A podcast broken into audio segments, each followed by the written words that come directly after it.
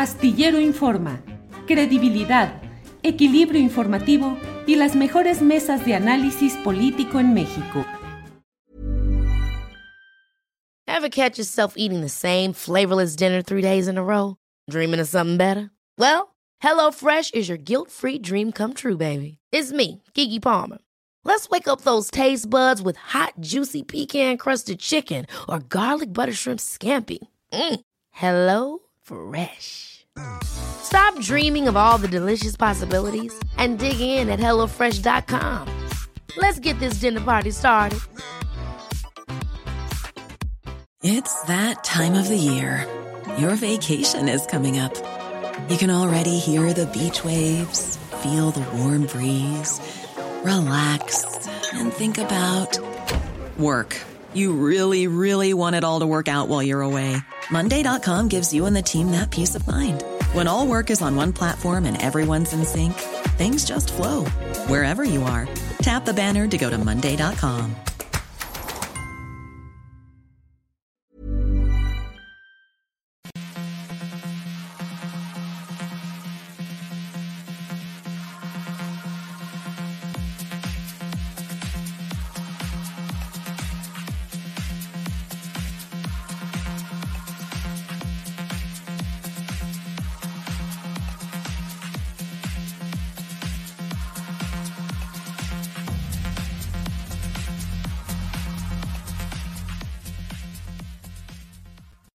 La una de la tarde, la una de la tarde en punto y ya estamos aquí en Astillero Informa. Muchas gracias por acompañarnos en este jueves 13 de octubre de 2022. Tenemos la información más relevante del día, tendremos entrevistas, mesa de seguridad y bueno, vamos a ir avanzando para presentarle algunos de los aspectos más relevantes de la actividad informativa y analítica de este día. Un día en el cual entre otros temas relevantes está el hecho de que el presidente de la República ha, pues ni modo que destapado, porque no es obviamente su partido, pero ha dado a conocer eh, cuatro decenas de nombres de los aspirantes presidenciales que podrían ser desde el bloque, desde el flanco conservador, según él lo ha señalado hoy.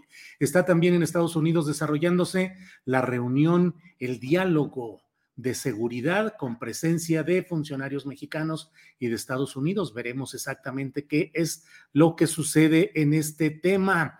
Discusión acerca de los fondos bancarios abandonados, que ahora en el Congreso Federal se han establecido eh, nuevas reglas para que pueda, eh, una iniciativa para que pueda haber la disposición del gobierno de fondos que no se hayan movido durante seis años. En fin, esto y muchas cosas más tendremos a continuación, pero déjeme iniciar de inmediato con un tema que me parece que un poco estamos dejando de lado entre tanto ruido, entre tanta información, entre tanta eh, datos relevantes. El hecho de que pareciera que entre el PRI y Morena podrían impulsar una reforma electoral. ¿Qué implicaría? ¿Qué podría buscar? ¿Qué se necesitaría en una reforma electoral? Tenemos una voz extraordinaria para hablar de este tema, que es Jaime Cárdenas, abogado académico y ex consejero electoral. Jaime, buenas tardes. Hola, buenas tardes, Julio. Gusto saludarte y al auditorio también que te sigue todos los días. Gracias, eh, Jaime, muy amable. Jaime, pues esa discusión está ahí pendiente la posibilidad de una reforma electoral y ayer el propio secretario de Gobernación en reunión con los diputados de la 4T, pues reabrió la posibilidad, dijo que podría avanzarse en la reforma eléctrica y en la reforma electoral. ¿Qué podríamos esperar? ¿Qué sería deseable en una reforma electoral, Jaime? Bueno, yo creo que hay muchas cosas que serían deseables de una reforma electoral pienso que hay eh, muchos temas eh, que no se han abordado adecuadamente en el derecho electoral mexicano. Eh, por ejemplo, todo el asunto de la democracia directa, que como sabes se introdujo en nuestra constitución en 2012, pero que no está claro, que no está bien. por ejemplo, organizar una consulta ciudadana es algo realmente eh, muy difícil porque este, hay eh, materias que están vedadas a la consulta ciudadana, el porcentaje de ciudadanos que deben promoverla, en fin. Eh, luego hay otros temas ya más electorales, más de democracia representativa, que tienen que ver con el INE. Yo sí pienso, en eso yo podría estar de acuerdo con el gobierno actual, que hay un número eh, muy grande de consejeros o consejeras. Estamos hablando de 11 consejeros y consejeras electorales. Yo creo que ese es un número muy grande.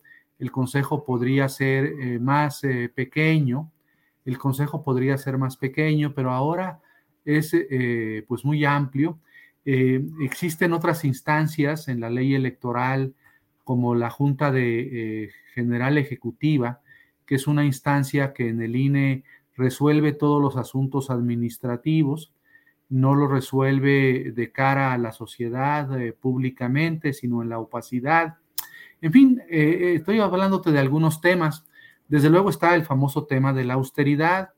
Eh, yo también creo que hay muchos recursos en, el INE que podría ser una institución eh, más austera, no tal, tal vez no tanto como lo propone el presidente, pero esa discusión sobre la austeridad sí debiera tomarse muy en serio en el INE y en el Tribunal eh, Electoral.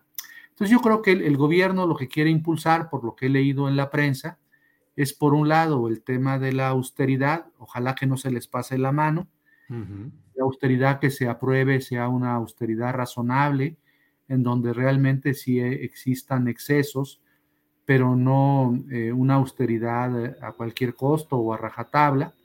Y otro tema que he leído en la prensa que... Pues Perdón, Jaime, sobre este tema, antes de terminarlo, ¿Tu ideas, o sea, tú crees que lo necesario sería eh, renovar al INE, remozarlo o crear un nuevo instituto? No, mira, eh, bueno, podríamos, eh, se podría plantear eso, un nuevo instituto, como lo hemos comentado desde que se presentó la iniciativa del presidente hace algunos meses, pues hasta pensar en que fueran electos los consejeros, en fin.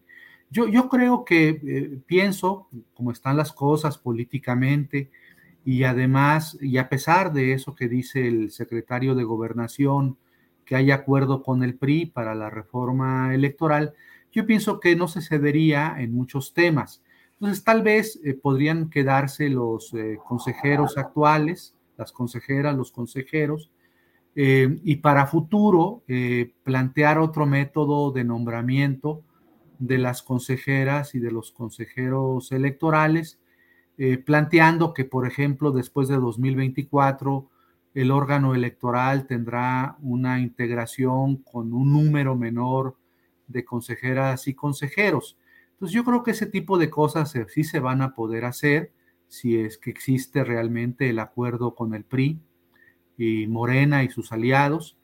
Eh, eh, mm, tal vez no sea como propone el presidente de la República o como ha dicho, eh, pero sí creo que habrá ese cambio, ¿no? Ese cambio yo creo que sí es importante, aunque los efectos de ese cambio se realicen hasta después de 2024.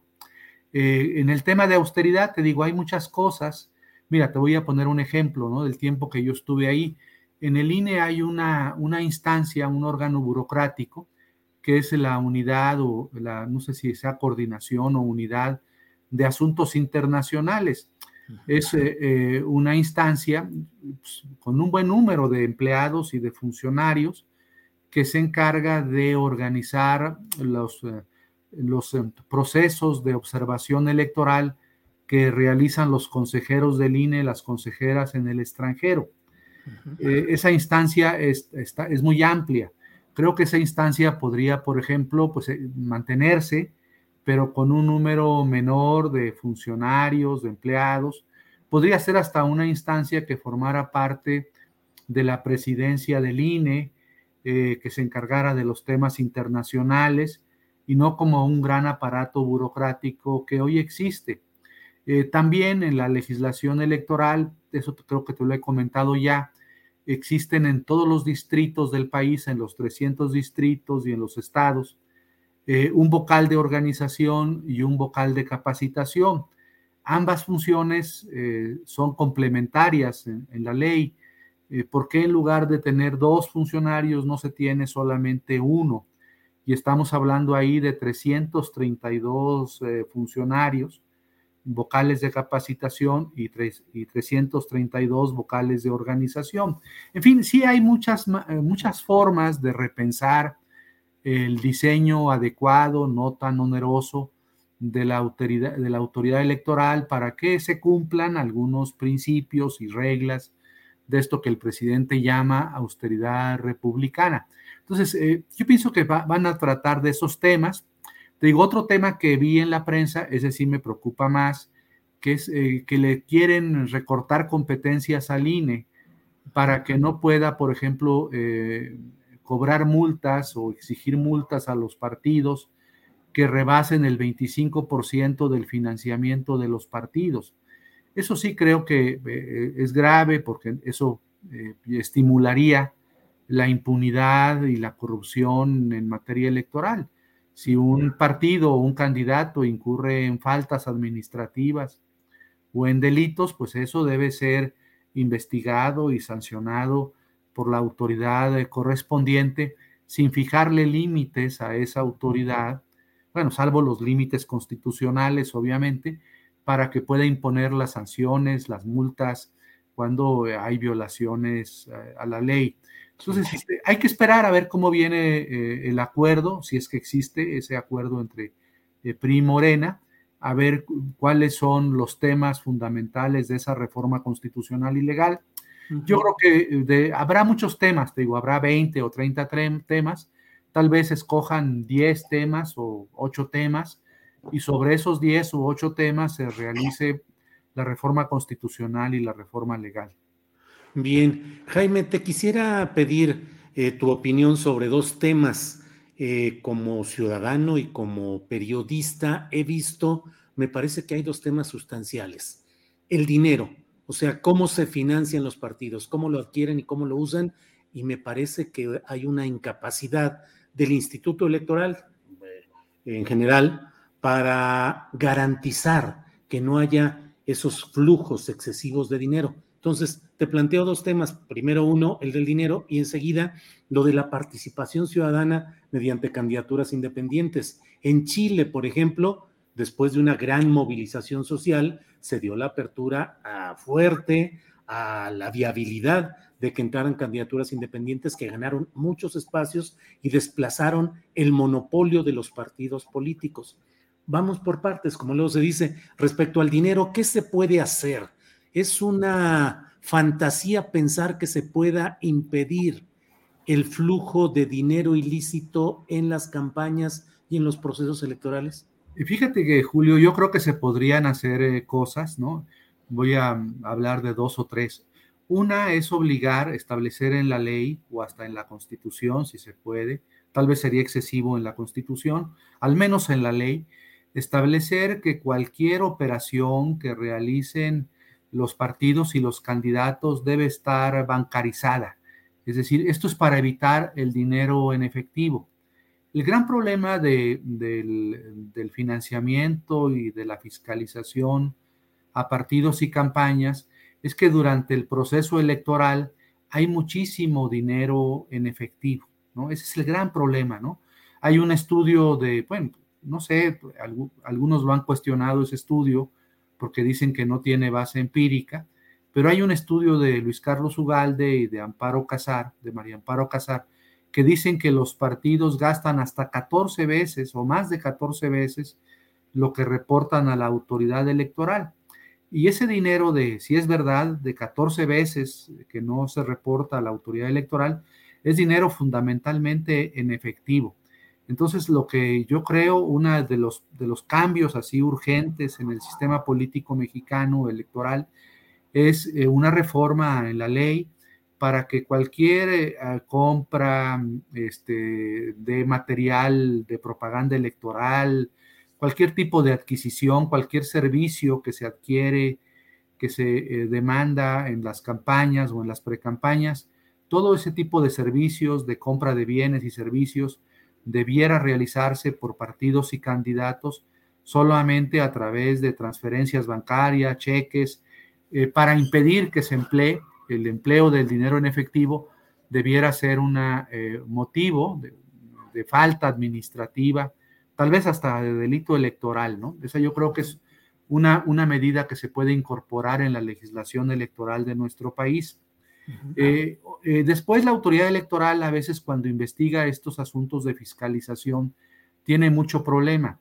Por ejemplo, en este momento sé, porque me lo han dicho algunos consejeros, tienen problema con eh, la Fiscalía General de la República y las fiscalías de los estados, porque a veces hay investigaciones penales, carpetas de investigación, y cuando solicita el INE eh, información a las fiscalías, tanto a la General de la República como a las fiscalías de los eh, estados, información sobre alguna carpeta, eh, las fiscalías argumentan no darle o no dan la información argumentando secreto ministerial.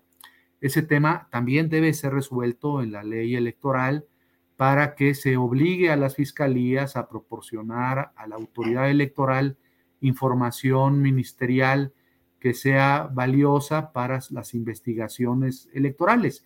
Claro, con la consiguiente reserva que debe guardar la autoridad electoral por el empleo de información que está en una carpeta de investigación. Y luego un tercer tema respecto a este tema del excesivo recurso en las campañas, está en la obligación de colaboración. Eh, la obligación de colaboración de otras autoridades con, el INE, como la Auditoría Superior, como la Unidad de Inteligencia Financiera, como el Banco de México, etcétera, etcétera, debe ser eh, una obligación eh, y no quedar esa relación sujeta a convenios de colaboración. En la actualidad hay convenios de colaboración con algunas autoridades, pues que se celebran de acuerdo al interés de cada autoridad y no hay una obligación de las autoridades que tienen tareas financieras eh, eh, de control del gasto público o de fiscalización de colaborar obligatoriamente con la autoridad electoral. Entonces, yo creo que esos tres cambios se podrían implementar. Tal vez no vayan a resolver el problema que tú planteas, Julio, pero creo que ayudarían en parte a atenderlo. Claro.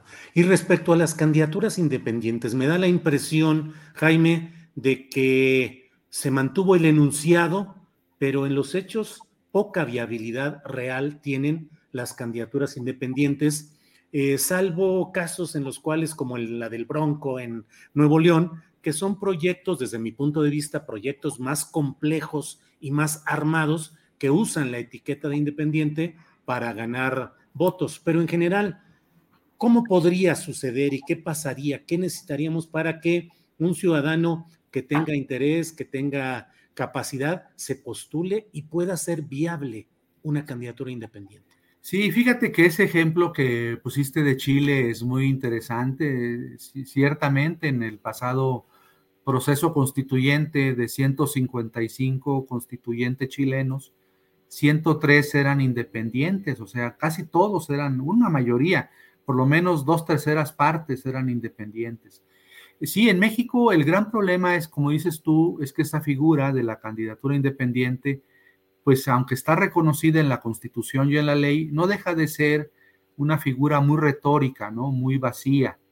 El candidato independiente en México no, no compite, salvo excepciones como la del Bronco que mencionaste, en igualdad de oportunidades con el candidato de un partido, ¿no? El candidato del partido pues tiene acceso al financiamiento, a los tiempos en radio y televisión. El candidato independiente también, pero en menor proporción. Entonces, mientras no se logre por la vía legal eh, establecer algún mecanismo que favorezca la equidad o una cierta igualdad de oportunidades entre los candidatos de los partidos y los candidatos independientes, pues siempre los candidatos independientes en México salvo que sean apoyados por una estructura económica como la que apoyó al Bronco, serán candidatos de segunda en relación con los candidatos de los partidos políticos. Entonces ahí, sí es muy importante una reforma legal que eh, les dé, por ejemplo, más tiempo de radio y televisión a los candidatos o que sea equivalente el tiempo que recibe un candidato independiente en radio y televisión a los tiempos que recibe un candidato de partido. Y también, desde luego, incrementar el financiamiento público a los, a los candidatos independientes. o, favor, o cambiar la regla. Bueno, esto, aunque a mí no me gusta mucho, se podría cambiar la regla. Tú sabes que el principio, la regla en el derecho electoral mexicano es que el financiamiento público debe prevalecer sobre el privado, aunque en los hechos no sea así. Entonces, tal vez para el candidato independiente se le podría decir, bueno, en caso del candidato independiente, prevalecerá el financiamiento privado sobre el público. Digo, no me gusta porque ahí entonces los candidatos independientes serían tal vez vehículos de eh, correas de transmisión de los eh, poderes económicos y mediáticos de este país. Bien, pues eh, Jaime, como siempre, Jaime Cárdenas, muy amable con tus eh, opiniones, puntos de vista, con tus eh, lecciones de derecho electoral y de todos estos procesos. Y bueno, a reserva de lo que desees agregar, yo te agradezco mucho esta oportunidad de platicar. No, yo te agradezco a ti, Julio, por tu amabilidad. Me da mucho gusto verte, aunque sea por esta vía. Y le mando un saludo a todo tu auditorio. Gracias, Jaime. Hasta luego. Adiós. Hemos hablado con Jaime Cárdenas, abogado y ex consejero electoral un hombre respetado en materia de su actividad como consejero electoral que fue del entonces IFE y además pues un abogado reconocido, hombre honesto, que ocupó en este gobierno federal eh, la dirección del instituto para recuperar, devolver al pueblo lo robado, no recuerdo el nombre exacto, estuvo ahí, renunció, eh, señalando irregularidades que no es el momento, pero irregularidades diversas, y eh, renunció a ese cargo. Es un hombre respetado y su voz es una voz conocida, importante, respetada. Bueno, es la una de la tarde con 21 minutos y tenemos ya de inmediato nuestra siguiente entrevistada para hablar, mire, sobre este tema que también entre el barullo y entre otros temas, mucho creo que se nos está pasando la lectura adecuada de lo que está pasando en el tema de Aeromar. ¿Qué está pasando con Aeromar? ¿Qué pasó con Aeromar? ¿Qué pasó con los dueños? ¿Qué va a pasar con los trabajadores? Y luego la idea de que se cree una línea aérea a cargo de la Secretaría de la Defensa Nacional que se dice que podría absorber los uh, aviones, los, uh, eh, la carga de pasivos laborales y materiales de Aeromar. Para ello vamos a hablar con Jimena Garmendia, que es columnista de SDP Noticias y eh, del eh, portal Sobrecargo Informa. Jimena, buenas tardes. Hola, muy buenas tardes, Julio. Buenas tardes a tu auditorio y a todos los, a todos los que nos están viendo. Me da mucho gusto estar de nueva cuenta aquí contigo para platicar de algo que a mí me gusta mucho, que es la aviación. Así es, así es, Jimena. La verdad es que, te digo, estamos metidos en las otras broncas y en los otros problemas políticos importantes, valiosos, pero creo que se nos está pelando también el tema de lo que está pasando con Aeromar y la nueva línea aérea de Sedena. ¿Qué es lo que está sucediendo, Jimena? Mira, te voy a dar un resumen rápidamente. Eh, la debacle de Aeromar comienza en el año de 2017. Es un año decisivo porque estaban en pláticas precisamente con, con Avianca para una inversión de más o menos unos 100 millones de dólares. Esta inversión finalmente se cae. Eh, Avianca no le entra porque eh, también está viendo su propia eh, viabilidad y ve que financieramente pues no le salen los números. Entonces se queda Aeromar sin esta inversión de estos 100 millones de dólares y esto se ve acrecentado por un robo de sobrecargos que se dio en aquel 2017 por parte del sindicato de sobrecargos, que se robó 44 sobrecargos para mandarlas directamente de Aeromar a Aeroméxico, colapsando la operación de la empresa y dejándola al borde de la quiebra. Tan fue así que la propia ASPA en su momento hizo reclamos al sindicato hermano, el sindicato de sobrecargos, de que no era una práctica leal el robarse sobrecargos de una empresa para llevárselas a otra. Entonces, desde ahí comienza eh, los traspiés de la compañía, quien no se puede levantar, quien comienza a, a letargar, comienza a, eh, a parar los que son los pagos con los trabajadores, a diferirlos, a decirles ahorita no te puedo pagar esto, ahorita no te puedo pagar aquello, te lo pago la próxima semana. Y empieza con esta dilación de pagos, tanto del fondo de ahorro como al Infonavit, como al Fonacot, como incluso eh, al seguro de vida, al seguro de gastos médicos. Todos estos pagos empiezan a trazar hasta el día de hoy. Surge la pandemia, evidentemente Aeromar antes tenía cerca de 22 aviones, al día de hoy, aunque en su página anuncie que cuenta con ocho unidades, únicamente está operando con seis.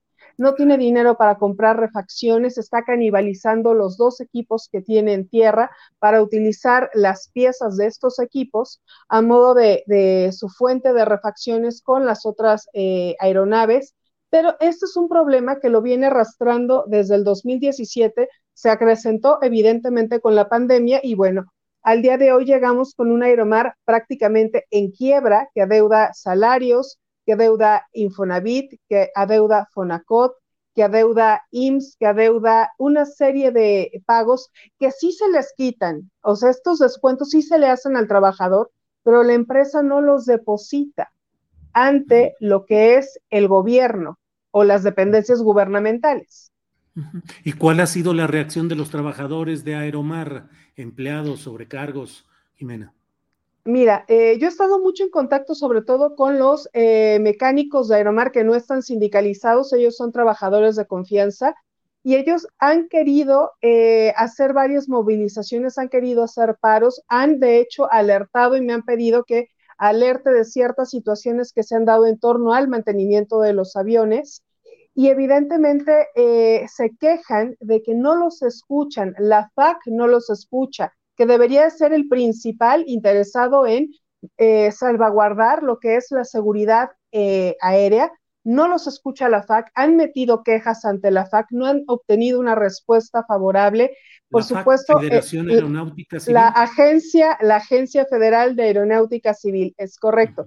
Quien tendría que estar ahí pendiente, sobre todo en temas de mantenimiento de equipos. Eh, hace no mucho, hace unos meses, hubo un avión de Aeromar que se quedó de hecho en la pista con los frenos pegados y me explicaban los mismos mecánicos, es que esos frenos ya no funcionaban, esos frenos ya no funcionaban en el equipo que estaba en tierra y aún así, como los frenos del avión eh, que estaba volando estaban peor, pues hicieron el cambio. Evidentemente, pues esos frenos terminaron tronando en en la pista. Entonces, son cosas que la autoridad está siendo totalmente ausente, indolente y abúlico. La autoridad que debería de estar poniendo orden, la autoridad que debería de estar previniendo este tipo de situaciones, tanto la Secretaría de Comunicaciones y Transportes como la Secretaría de Trabajo, porque también se están violentando una serie de cuestiones laborales en el tema sobre todo de los pagos y la concesión es muy clara, la concesión que otorga el gobierno para la explotación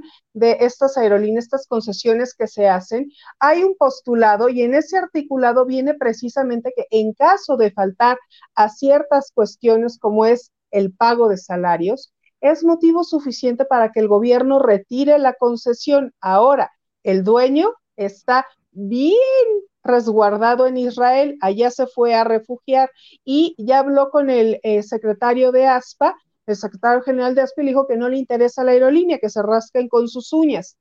¿Cómo se llama el dueño, parte, Es V-Cats, es V-Cats, es V-Cats. ¿De nacionalidad israelí? Es mexicano-israelí. Entonces, él, él ya huyó, digo, perdón, ya se fue, a, Israel, ahí a, sus playas y a Jerusalén y a hacer turismo por allá. Pero este se comunicó con el eh, secretario general de ASPA y le dijo, pues rásquense ustedes con sus uñas.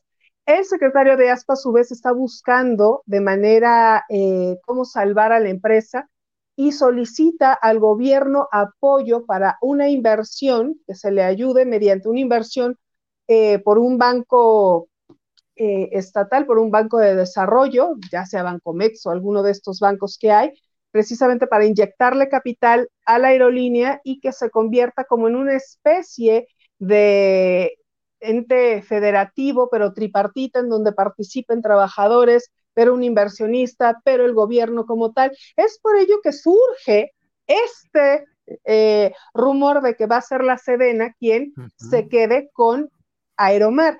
Pero evidentemente ASPA ya salió a desmentir esto.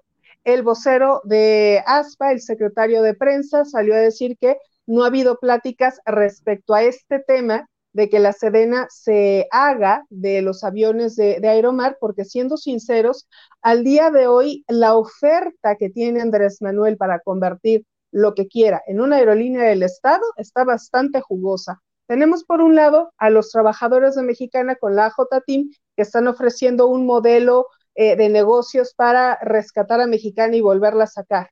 Tenemos la cooperativa Aviación Mexicana que está esperando el espaldarazo del gobierno mexicano para que igual le inviertan dinero y salga a volar. Tenemos también como propuesta Interjet, la sección 15, que es el sindicato que está a cargo de los trabajadores de Interjet, ya puso en la mesa y a la disposición de la Sedena los bienes que quedan de Interjet.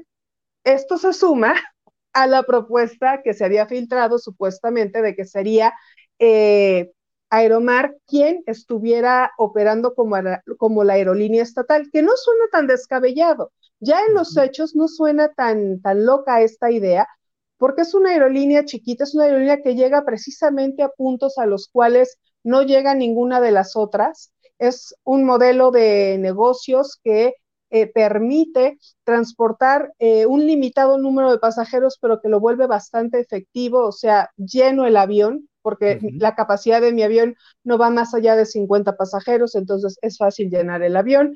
Y voy a ciertos lugares que no llegan otras aerolíneas por el tamaño de sus equipos, por eh, el tipo de aeropuerto, y yo sí tengo esa capacidad para llegar a esos puntos más, porque Aeromar se conoce como la aerolínea del mundo maya.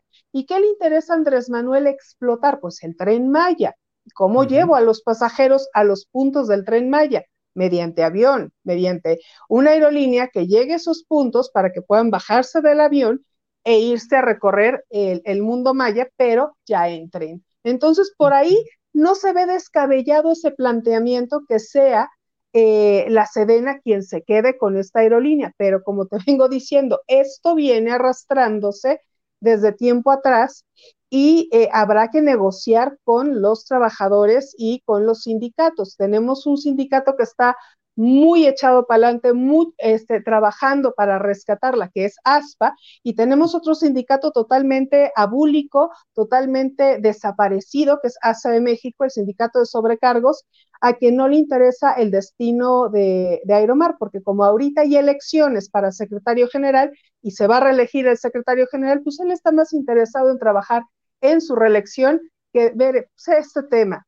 porque en realidad son menos de 90 sobrecargos, son cerca de 120 pilotos y son casi eh, en total de trabajadores en Aeromar, son cerca de 800 trabajadores, entre mecánicos, administrativos, son cerca de 800 trabajadores.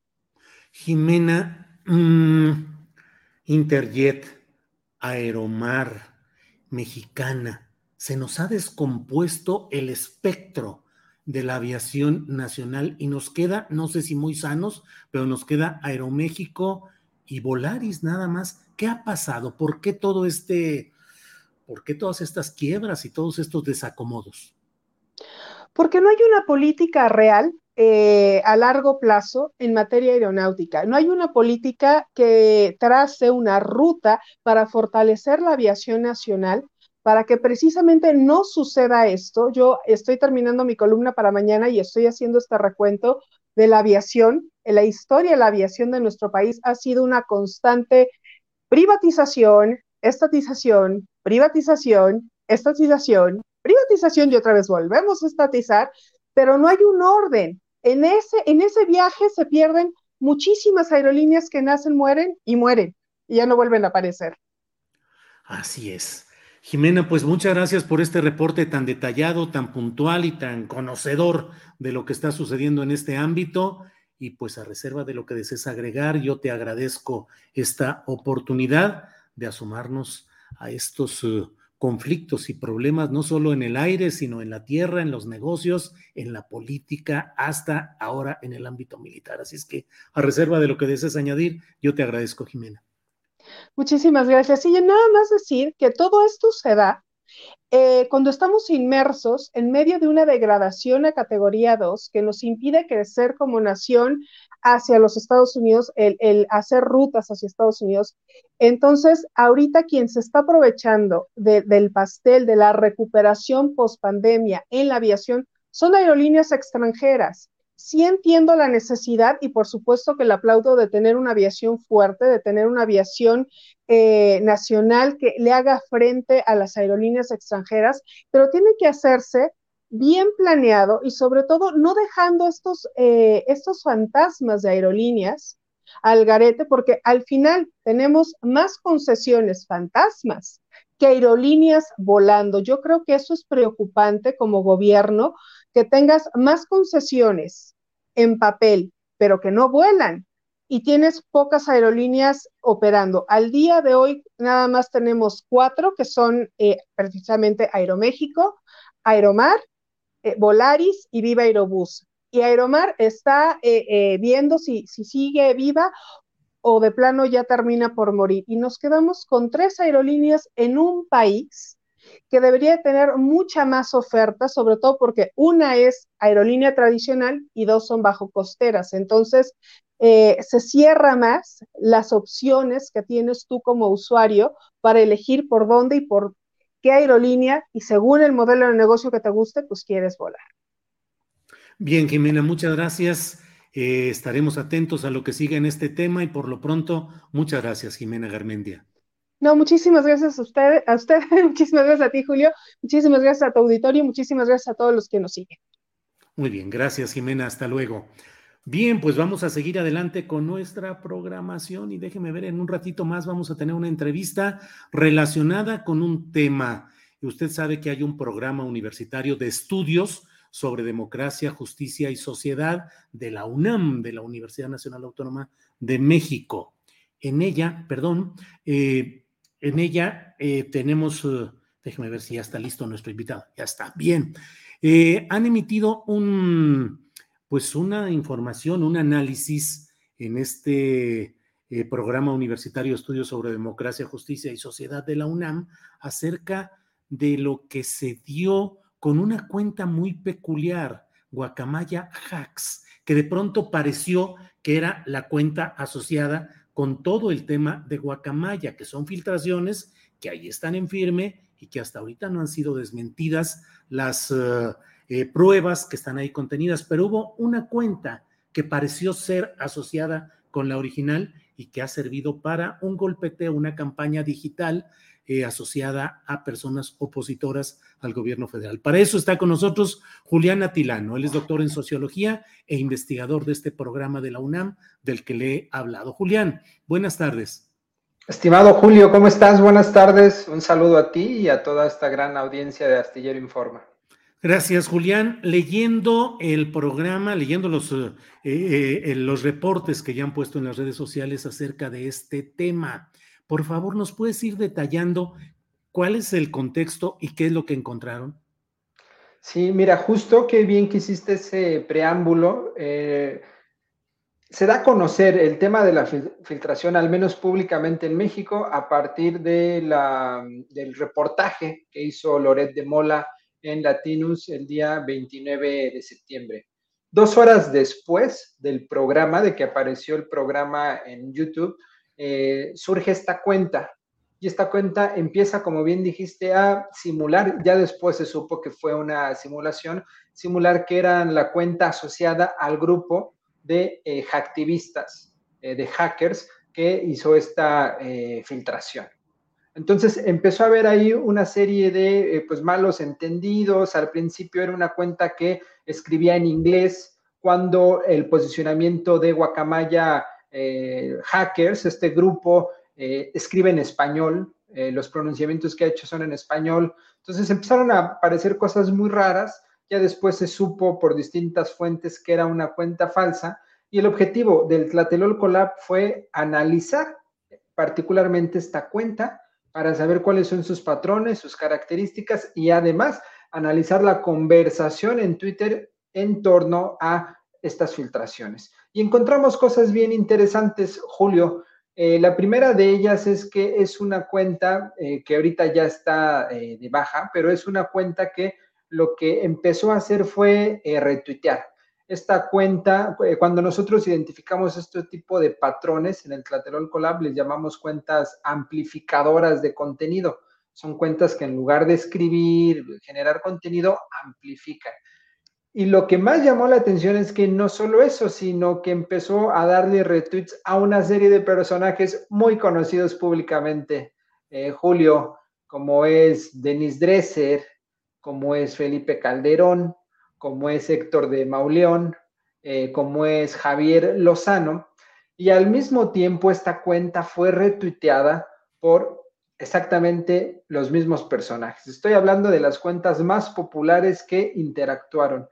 Identificamos entonces que es una comunidad, una comunidad que empezó a inflar esta cuenta para, pues lo que hemos visto últimamente en el espacio digital, en Twitter, hacer un golpeteo mediático, en este caso, en contra del gobierno. Sí, eh, muy interesante todo esto porque eh, tienen los datos acerca de cuándo se creó la cuenta, cuándo empezó a funcionar, quiénes fueron sus seguidores, quiénes dieron tweet, retweet en todo esto que estamos viendo. Luego fue cancelada la cuenta, pero dejó instaladas una serie de percepciones, me parece, Juliana Tilano, eh, una serie de percepciones eh, de interpretación y acomodo de lo de Guacamaya a estos intereses eh, colocados a través de esta cuenta apócrifa Guacamaya Hacks. me parece, Julián, no sé qué nos digas, pero me parece que ustedes dejan a salvo, pues, el tema de Guacamaya como tal. Es decir, Guacamaya como tal podrá tener las eh, verificaciones, observaciones eh, que se quiera, pero creo que lo dejan aparte, lo que es Guacamaya como la filtración eh, general. Y lo que plantean es este uso de una cuenta para este tipo de campañas, que además no sé cómo lo estén viendo. Han anunciado, Julián, que habrá más información sobre este tema. ¿Por qué? ¿Qué es lo que queda pendiente? Mira, antes de decir qué es lo que viene, que vienen cosas interesantes, quisiera ahondar un poquito más. Eh, simplemente me detuve para pues, generar aquí la conversación, pero justo, Vicente, ah, un objetivo principal del Tlatelolco Lab es justo, Julio, perdón, Julio, distinguir eh, todo lo que tiene que ver con la filtración del grupo Guacamaya, de este grupo eh, latinoamericanista, con eh, esta cuenta en particular. Esa es la gran distinción que queremos hacer. Ese es otro debate, el debate de la filtración, cómo se está haciendo, incluso preguntarnos a quién le están entregando esta información, quién le está pidiendo.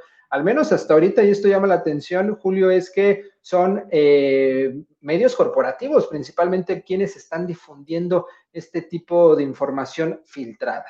Una cosa muy interesante que resultó a partir de este análisis fue que la cuenta, esta cuenta Guacamaya Hacks de Twitter, se creó antes incluso de que el grupo de Guacamaya, este grupo de activistas, de hacktivistas, señalara, informara sobre la filtración o sea, antes de lo de México. Fue antes de lo de México. Hay una página que se llama Enlace Hacktivista.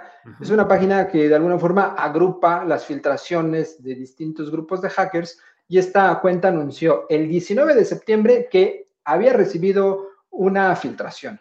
Pero la cuenta de Guacamaya Hacks, esta cuenta de Twitter, se creó el 11 de septiembre. Estuvo inactiva y dos horas después del programa de Latino sale esto lo que nos dice es que hay toda una campaña orquestada alrededor del pronunciamiento de Carlos Loret de Mola y de esta cuenta. Es una campaña propagandista, es una campaña de comunicación para pues golpear al gobierno eh, y como rápidamente distintos usuarios, gente pues que le sabe al tema o gente que pues simplemente está interesada, pues empezó a señalar que esta cuenta tenía patrones raros, incluso parecía que usaban hasta el traductor porque el inglés que usaban eh, había con cuestiones ahí de sintaxis un poco raras, Aquí en esta imagen podemos ver el hilo y podemos ver el, el eje desde que se abrió hasta que se suspendió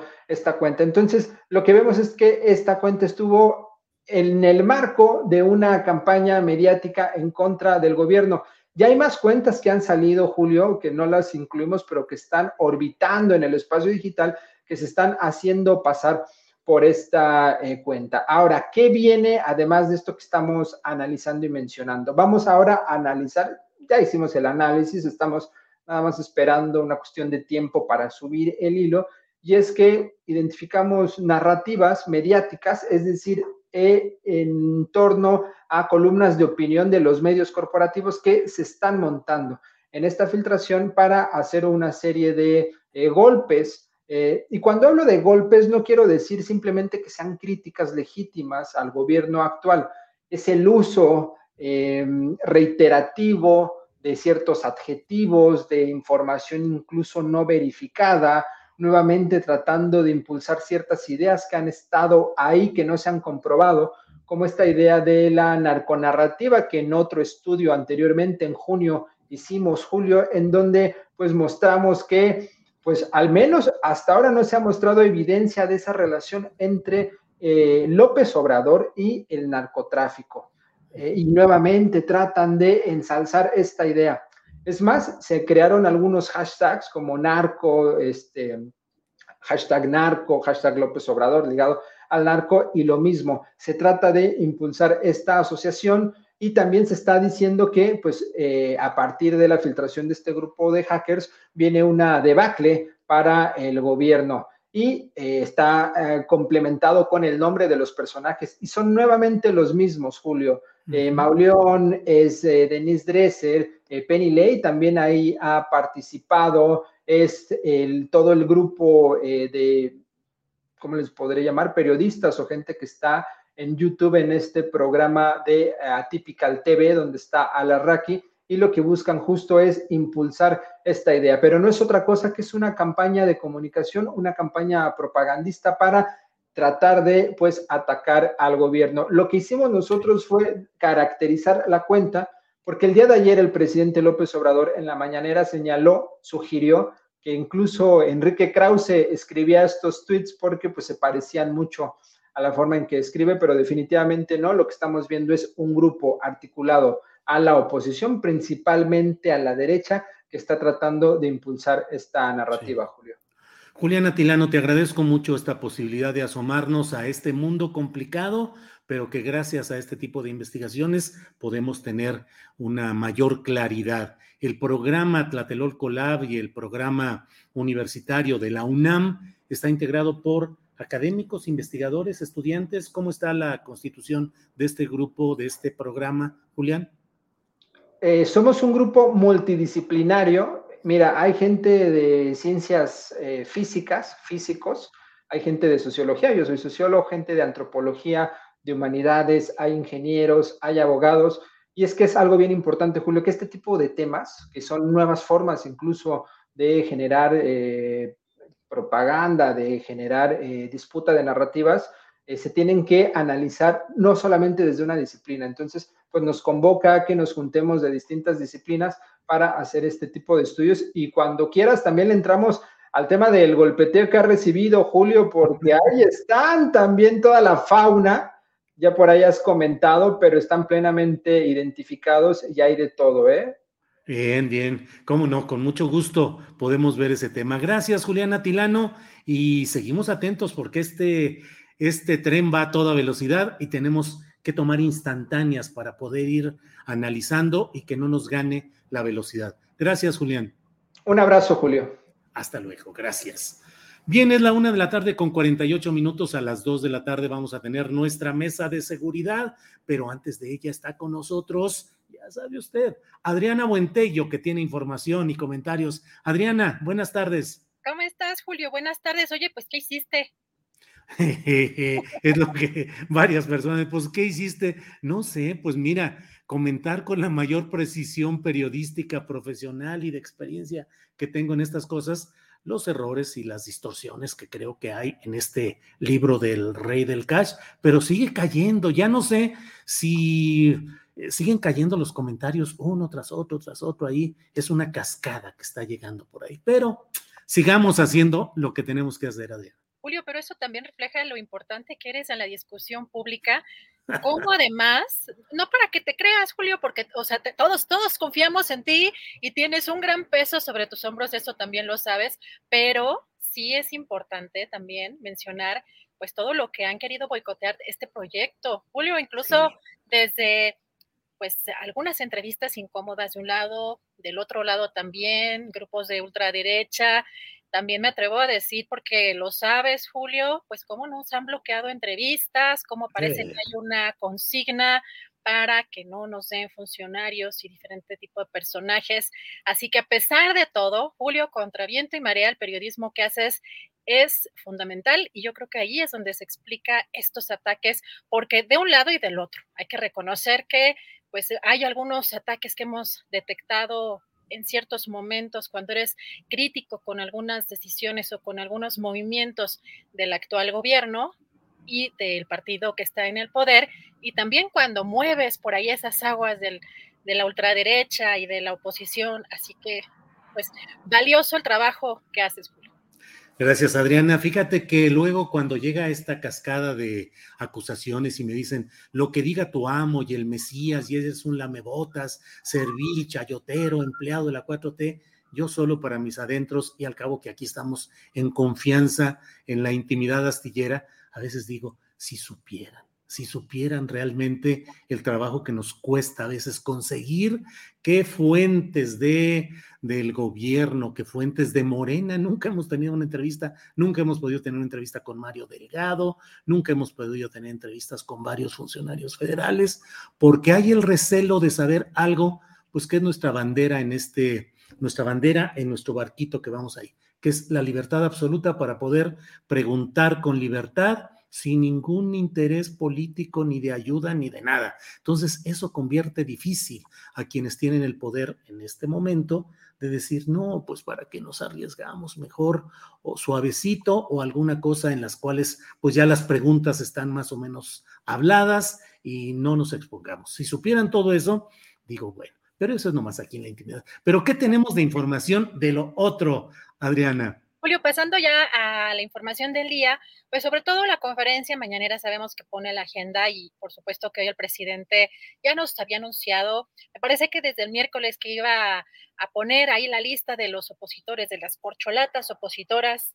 Eh, yo ya me quedé con la palabra corcholatas, aunque el presidente casi ya no la menciona, porque la verdad me parece divertido que el propio presidente pues busca que en este proceso haya también un, un tema que el día de hoy me parece que llegó pues a burlarse, ¿no? Y creo que está poniendo también eh, el dedo en la llaga. En la oposición ya no son 38, creo que eran los que había anunciado, son 42 y al final terminarán 43, 43 corcholatas de oposición. Vamos a escuchar, Julio, si te parece, y vamos a platicar.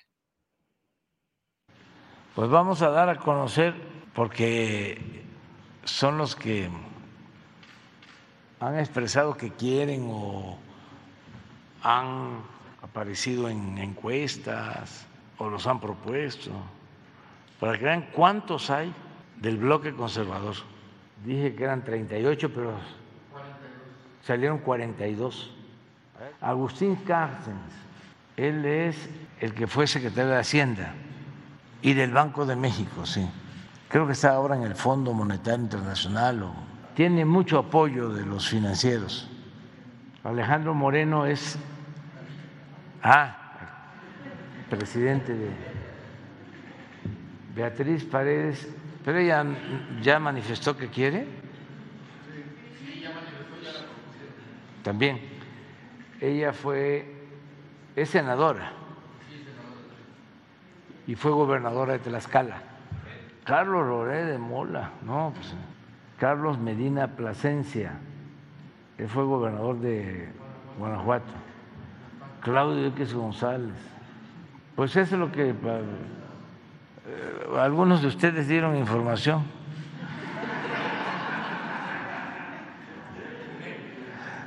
Tómenla.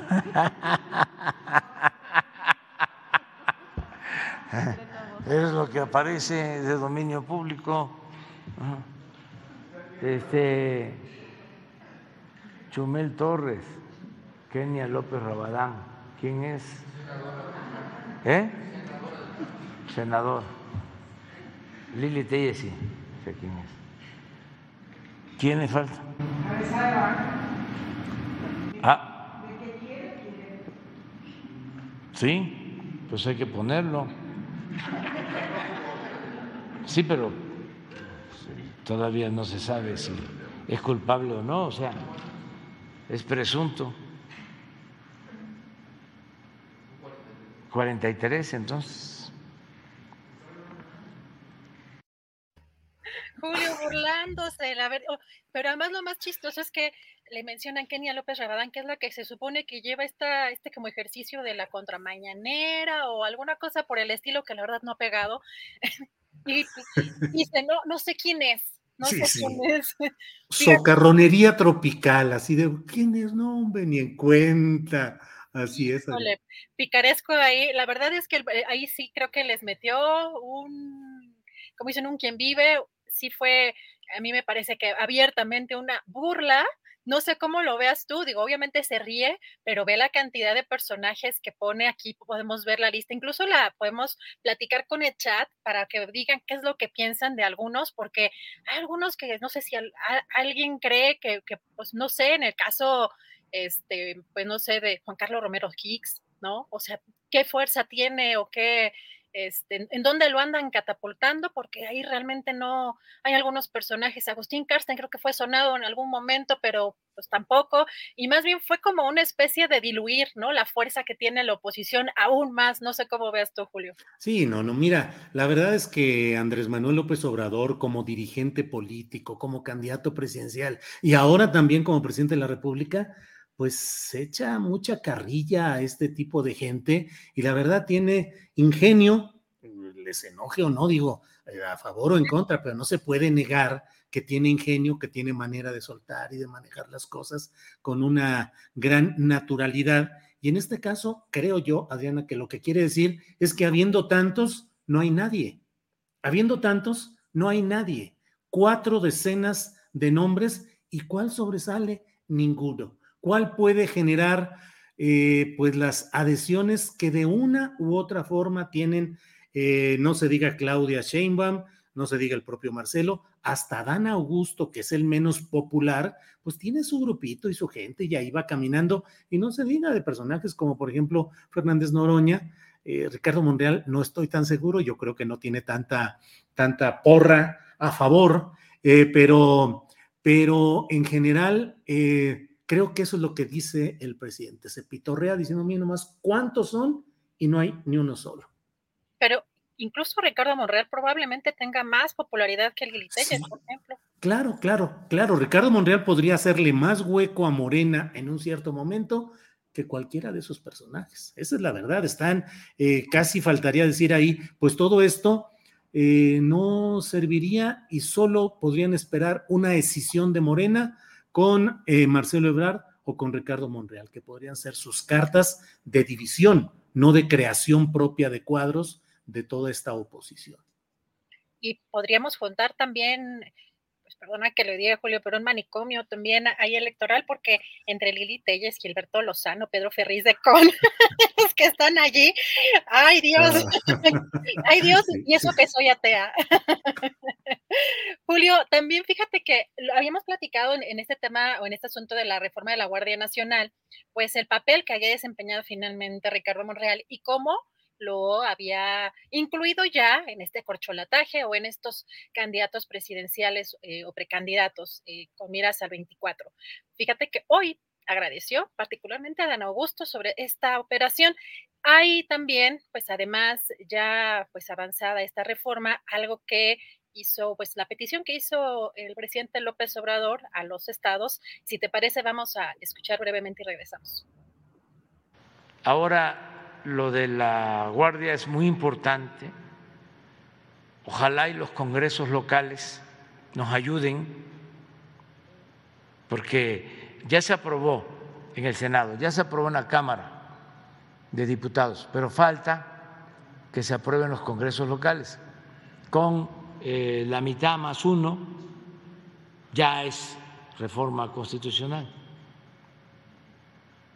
Entonces esto va ayudar muchísimo para que no termine la Guardia Nacional como acabó la Policía Federal, que se pudrió y se corrompió. Y de ahí salieron gentes que ahora incluso están en la cárcel. Ready to pop the question? The jewelers at BlueNile.com have got sparkle down to a science with beautiful lab-grown diamonds worthy of your most brilliant moments. Their lab-grown diamonds are independently graded and guaranteed identical to natural diamonds, and they're ready to ship to your door. Go to Bluenile.com and use promo code LISTEN to get $50 off your purchase of $500 or more. That's code LISTEN at Bluenile.com for $50 off. Bluenile.com code LISTEN. Ever catch yourself eating the same flavorless dinner three days in a row? Dreaming of something better? Well, HelloFresh is your guilt free dream come true, baby. It's me, Kiki Palmer. Let's wake up those taste buds with hot, juicy pecan crusted chicken or garlic butter shrimp scampi. Mm.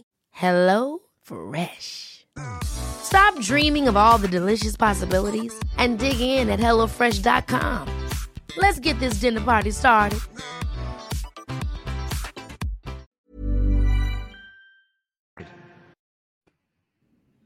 Pues ahí están las cosas. Ya iremos viendo realmente qué sucede en todo esto. Pues ya cargadito de información y a reserva de ver cómo cómo qué sucede en Washington, donde están reunidos representantes del gobierno de México y de Estados Unidos.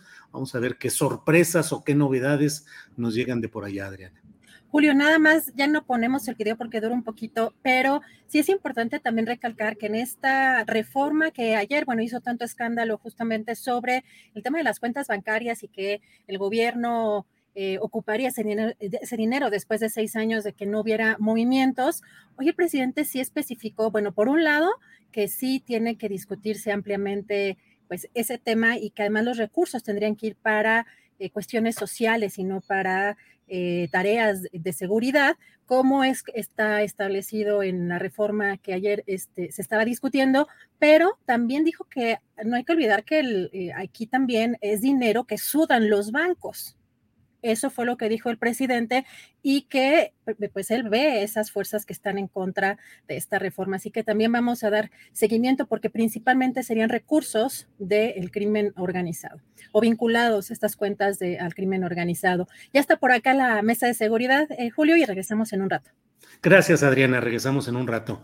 Bien, son las dos de la tarde. Mire, ahora andamos, pero bien puntuales, la mera verdad. Así es que, bueno, ya son las dos con un minuto y vamos a iniciar ya nuestra mesa de seguridad. Y para ello están mis compañeros a quienes saludo con el gusto de siempre. Víctor Ronquillo, buenas tardes. Hola, Julio, buenas tardes. Buenas tardes para Lupita y para Ricardo, que imagino se incorporará al ratito. No lo veo por ahí, pero bueno, igual saludos para nuestro público. Sí, Víctor, avisó hace rato eh, Ricardo que traía un problema de movilidad, como luego dicen, había tenido que ir a un lugar y no alcanzó a regresar a tiempo y no pudo, no podrá estar hoy con nosotros, Ricardo Ravelo lo señalo y lo, planteo así, porque ¿qué creen? Luego llegan comentarios y mensajes, lo estás censurando, estás pidiendo que esté la voz de Ricardo Ravelo, ya te cachamos. No, no, no, porque ya van una o dos veces recientemente en el que ha tenido problemas Ricardo. Claro que no.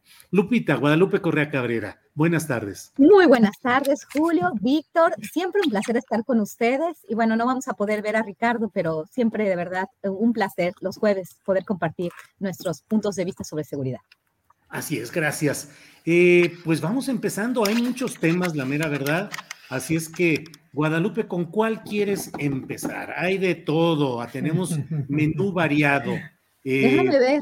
Sí. Híjoles, es que hay, hay bastante. Oye, ¿por qué no empezamos con la reunión de alto nivel, que de la que estaban hablando ustedes, ¿no? Eh, tú y Adriana, o si, o si quieres no la tocamos esa porque ustedes ya la tocaron. No, no, no, no, adelante, conocer su opinión, claro, claro, adelante. Este, sí, es que aquí está este señor, aquí en mi ciudad, donde estoy yo viviendo.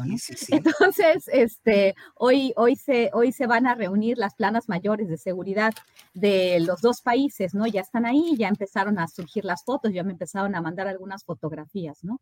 De, del señor Blinken, de Alejandro Mayor el, la cabeza del Departamento de Seguridad Interior, el Departamento de Estado. Y bueno, eh, también por el otro lado van este, estarán eh, del lado mexicano el, este, la, secretaria de Seguridad Pública, de Seguridad Ciudadana, el, este, el secretario de la Defensa, el secretario de Marina, y, bueno, obviamente el canciller Marcelo Ebrard, ¿no? A mí siempre en estos momentos de elecciones, ya la primera semana de noviembre, creo que el 8 de noviembre son las elecciones intermedias de los Estados Unidos y me pone un poco nerviosa, ¿no? Este tipo de visitas, porque siempre a, México le hacen manita de puerco y finalmente Estados Unidos se sale con la suya, ¿no? Y esto es lógico con una diferencia tan grande que tenemos una gran dependencia este, en la que muchos gobiernos han dejado al país, principalmente a partir de la crisis de la deuda y las reformas denominadas neoliberales. Entonces, sí, de hecho, México, lo dijo en un momento Donald Trump, si México no controla su frontera sur o la entrada, o sea, es decir, este, nos forzaron a, forzaron al presidente Andrés Manuel López Obrador a enviar a la Guardia Nacional a la frontera sur en un momento también, pues en que Estados Unidos, en, en momento de caravanas, y México pues tuvo que hacerlo porque el presidente Trump en ese momento lo dijo abiertamente que iba a aplicar un arancel a todas las importaciones de productos mexicanos, toda la llegada de productos mexicanos a su país. En este caso, pues el Partido Demócrata es un poco distinto, ¿no? hacen, hacen esa manita de puerco, pero de, forma más, más cordial, digamos, o, quizás tras bambalinas, ¿no? Y vamos a ver qué va a pasar, porque, porque México muy probablemente vaya a tener que, este, o se vaya a acordar que México va a tomar medidas eh, extremas en el tema de migración y que los, este, los representantes del Partido Demócrata, que ahorita tienen la Casa Blanca, van a, poder, van a poder presumir esto, ¿no? En un momento en el cual y en unos en, en, un par de semanas, este, en algunas semanas que ya se van a dar las elecciones intermedias y bueno, el tema migratorio ha ocupado un lugar central. Los gobernadores de Texas y de Florida han utilizado el tema para abonar a su agenda, ¿no? La incapacidad para ellos del Partido Demócrata, la política de fronteras abiertas y por el otro lado también está siempre este enfoque, ¿no? En lo que viene de abajo, lo que viene de México, firmando el gobernador de Texas, Greg Abbott, eh, memorándums de entendimiento hace algunos meses con gobernadores rompiendo toda regla, ¿no? Como, como también se ha hecho, como ya lo hablamos, ¿no? El tema de, de cuando un gobierno este, hace acuerdos con un, gobierno estatal. Esto es peor, un gobierno estatal con otro gobierno estatal, ¿no? Volándose todo el tipo de acuerdos, de bardas y demás.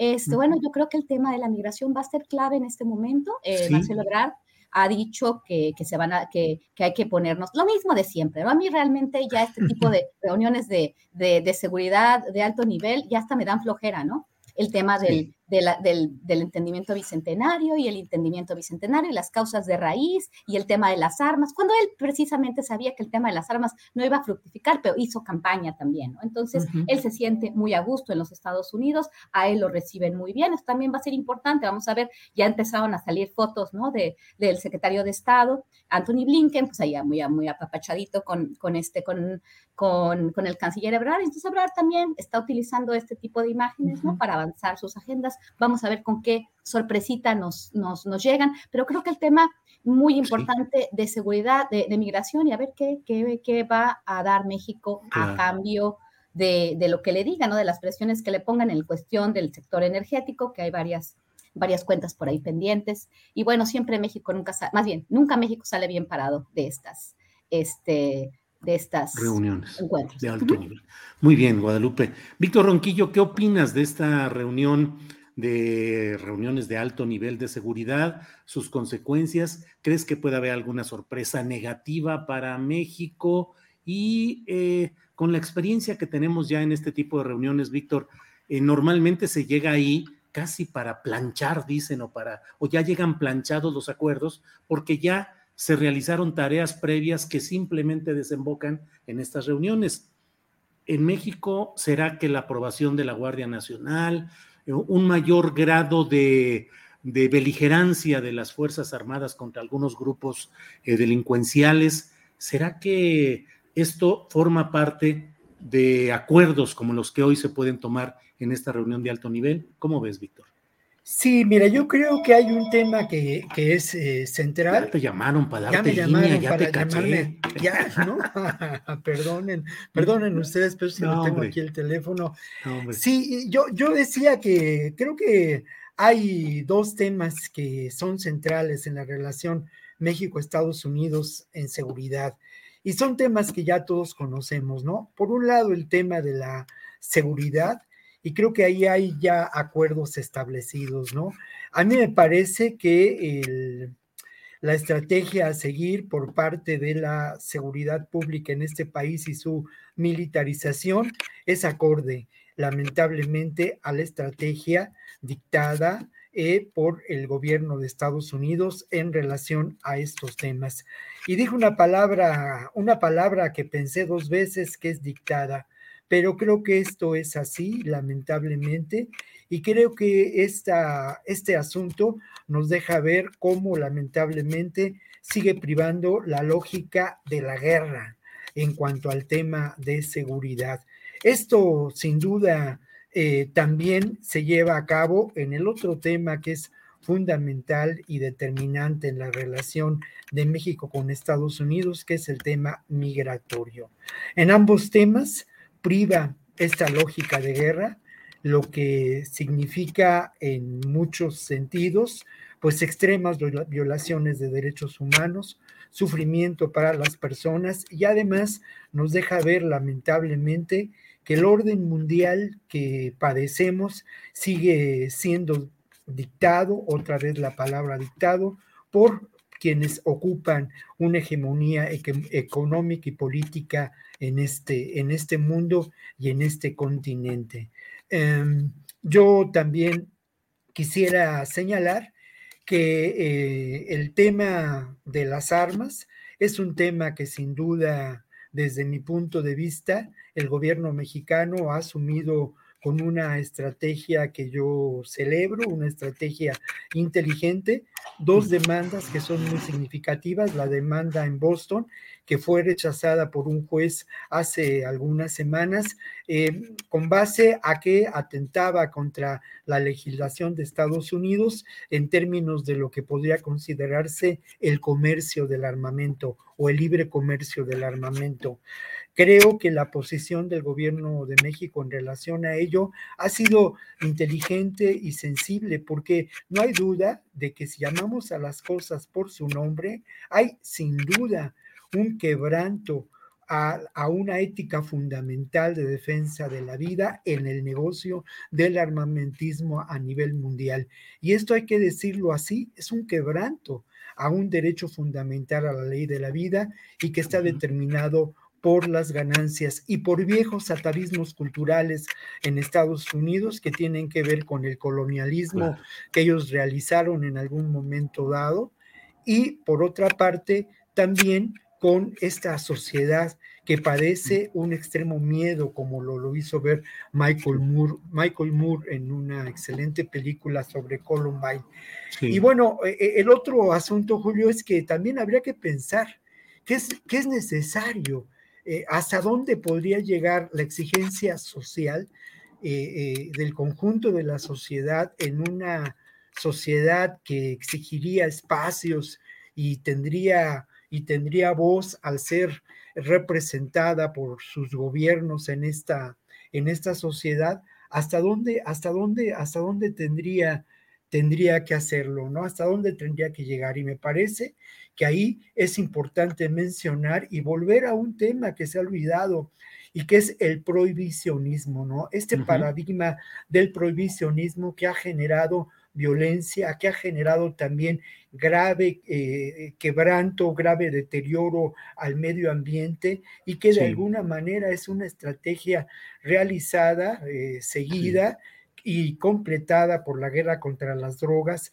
desde eh, eh, la época de Richard Nixon, con terribles consecuencias para nuestros países en, eh, a lo largo de los años, ¿no? Nosotros, nosotros seguimos poniendo los muertos, Julio. Víctor, gracias. No quise interrumpirte para no hacer que, que te no, no conflictuar las cosas, pero había un ruidito de algún micrófono y al final ya no se escuchó. Entonces, algo, algo estabas haciendo eh, que a, lo mejor en este lapso en lo que platicamos con Guadalupe, nada más para ajustar ahí el tema del microfonito, Víctor. Gracias. Eh, Guadalupe, pues ahora sí que mientras sabemos qué es lo que pasa en esta reunión de alto nivel en Washington, eh, por lo pronto ya se dio a conocer ayer un acuerdo que yo no tengo muy claro qué significa, no sé si ya le entendiste con precisión, pero que se refiere a un nuevo acuerdo con Estados Unidos sobre migración que va a implicar que haya más visas de trabajo, dicen que es, eh, el gobierno mexicano dice que es para, es una aceptación de sus propuestas para una mejor movilidad de los migrantes y que para que no corran riesgos llegando hasta la frontera norte, o sea, la norte nuestra, colindante con Estados Unidos, pues que ahora se van a organizar desde sus propios países. ¿Qué implica? ¿Qué significa esto? ¿Ya le cachaste más o menos, Guadalupe? Yo quisiera saber, eh, bueno, quisiera tener más entendimiento ya cuando se, se, este, se anuncie con todos sus, este, con su, todos sus detalles, ¿no? A mí siempre este tipo de acuerdos entre Estados Unidos y México en los temas migratorios, pues me da, da mucho que desear, porque, bueno, siempre México es el que carga, ¿no? Con los platos rotos y finalmente nosotros tenemos que, sin, sin, este, sin apoyo muchas veces económico, tendríamos que este, pues resolver algunas cuestiones administrativas, eh, dar estas visas y bueno, México tendría que, este, además de todo, que es algo muy importante, que ahora el Instituto Nacional de Migración ya no se va a dedicar a todas estas áreas, muchas de sus funciones van a ser este, extendidas al, ejército mexicano, ¿no? Por eso les digo, eh, el enviar directamente a la Guardia Nacional a la frontera sur, porque nos dicen que si no nos van a, a poner aranceles, que eso fue lo que hizo Trump, pues probablemente no fue necesariamente así, sino que ya se había planchado antes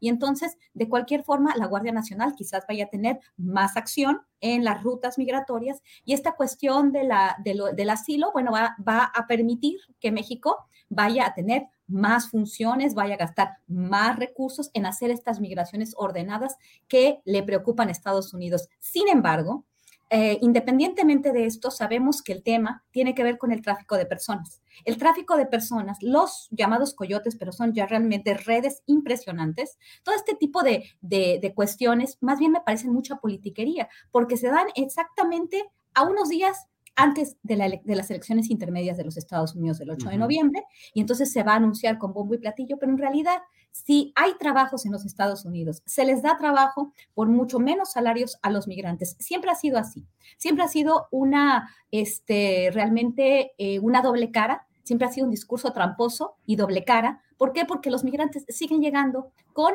o sin permiso y cuando están sin permiso ya los regresan y los deportan cuando ya no les sirven a la sociedad estadounidense. No entiendo todavía cuál ha sido ese acuerdo. Lo que sí he, visto en prensa antes de, de, esta visita había sido un también un mayor papel, es bueno, la, la, de la, obviamente de la Guardia Nacional, la Fiscalía también para hacer unas modificaciones a la ley migratoria mexicana, este, supuestamente para regularizar a varios de los migrantes que pasen por nuestro país, pero que realmente no tengan que, finalmente es lo que México, los Estados Unidos siempre que ha querido hacer, ¿no? Este, que México y los países del sur operen como tercer país seguro y que ellos no tengan que pagar todo este costo, ¿no? De procesar este, los, el, el, el, refugio, ¿no? El asilo a tantas personas. Pero bueno, Todavía no sé este, realmente de qué consta este, este acuerdo y la verdad prefiero esperarme hasta que se haga un anuncio formal y que se digan eh, todas y cada una de, las, de los componentes de este acuerdo. Bien, Guadalupe. Em, bien, eh, no resisto, Guadalupe, antes de, para no dejar el tema anterior suelto. ¿Qué opinas? ¿Cómo queda la posición de México en la exigencia de que no haya tráfico de armas de Estados Unidos a México cuando Guacamaya ha dado a conocer informes en los que se muestra que elementos del propio ejército vendían armas a grupos del crimen organizado. Sí, es una muy buena pregunta, es una muy buena pregunta y bueno, eso todavía cuestiona un poco más de lo que ya se ha cuestionado y vamos a hablar también de eso cuando hablemos de, alguna otra información, de muchas más informaciones. Aquí tengo todos los, todas las notas de prensa de los, de aquí enfrente, de las, de las filtraciones, ¿no? Que vinculan al ejército a varios delitos y a crimen organizado inclusive. Y bueno, esta noticia, ¿no? Que se le vendió granadas a algunos grupos del crimen organizado. No fueron muchas, pero no sabemos realmente cuántas se le han vendido, cuánto realmente ha sucedido este, a partir de, la, de la, cuestión de, de, las, de, las, de las Fuerzas Armadas, ¿no?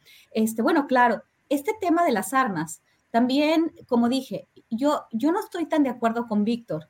¿Por qué? Es un tema importantísimo, ¿no? Que México se, posicione en el tema de las armas, que haga sus, sus, demandas, ¿no? Ante, ante, ante, ante, la autoridad correspondiente en contra de las armerías porque no se ponen este, controles.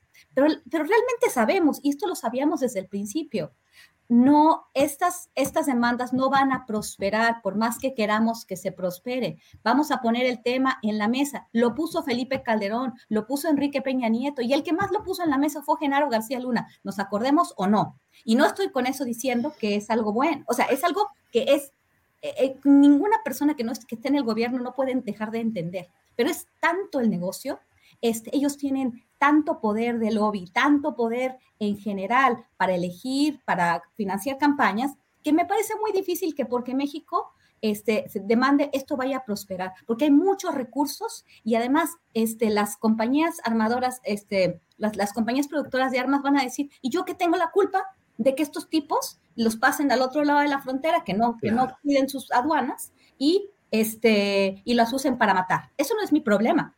Y en realidad tendría que ser así. Eso ya se ha, discutido mucho y se discute más en Estados Unidos. En México este, se ha utilizado esto también para decir, ahora México dio el manotazo en la mesa, muy bien por el canciller, y el canciller lo ha usado para, para su imagen pública. Pero en realidad, en realidad sabemos que esto no, o sea, que esto no va a prosperar de la manera en que, en que está puesto, ¿no? Es muy importante poner el tema de las armas, pero ni este gobierno es el primero que lo hizo, ni, y, ni este gobierno ha sido el que ha, conseguido que esto se haga. No por eso voy a decir que no se pueda hacer. Creo que México tiene que negociar en mejores términos. No sé qué es lo que va, lo que va a pasar, pero hay que recordar también, no solamente estas filtraciones, hay que decir también, y eso ya también lo hemos dicho, que no sabemos cuál es el contexto de estas filtraciones, la, por ejemplo, la extensión de estas armas que se vendieron por miembros, también eso es otra cosa. Este, hay que poner todo en contexto, por miembros de las Fuerzas Armadas. ¿Cuántos? ¿Cómo? Creo que sí debe haber transparencia en relación a las filtraciones este, Crescencio Sandoval se va a reunir con los diputados en su oficina, no va a dar una, una, una conferencia, este, pero debería de haber mucho más apertura. Yo quiero que sepamos realmente cuánto de esta información, o sea, y qué es lo que hay, o sea, lo, que hay en estos, en estos cables, qué, qué ha pasado, este, para poder hacer una mejor evaluación y poder nosotros evaluar este tipo de, de cuestiones para, para abonar a, las, a los controles que se le debe poner a las Fuerzas Armadas. Esto ya pasó, esto ya hasta el 2028 vamos a tener Fuerzas Armadas en las calles.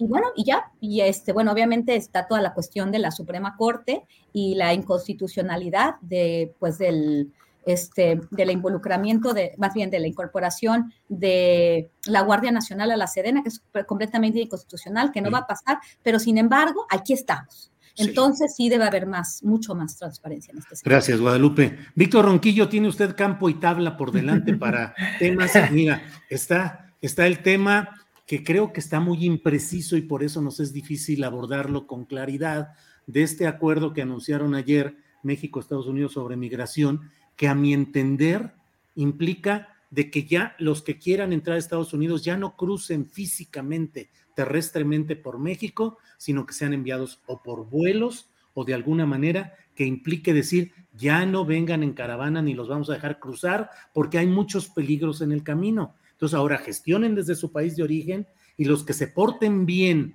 gestionando desde su país de origen y brincando todo esto, les vamos a dar algunas visas de trabajo. Eso me parece, Víctor, pero no lo tengo tan, tan preciso. Entonces, ahí tienes ese tema. Lo otro que estábamos hablando, el de la cuestión de lo que le pregunté a, Guadalupe respecto a si nos descalifica en estas acciones que buscan frenar el tráfico de armas, los uh, guacamayazos que implican al ejército mexicano vendiendo armas a los narcos. ¿Qué opinas sobre todo esto, Víctor Ronquillo?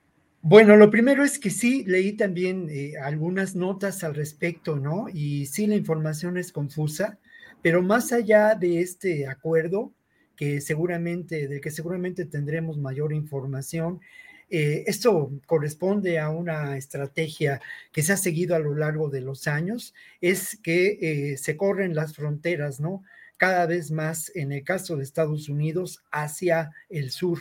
Lo mismo ocurre en Europa se corren las fronteras con estrategias que son eh, militares y se establecen cercos, en ocasiones con, con, barreras físicas.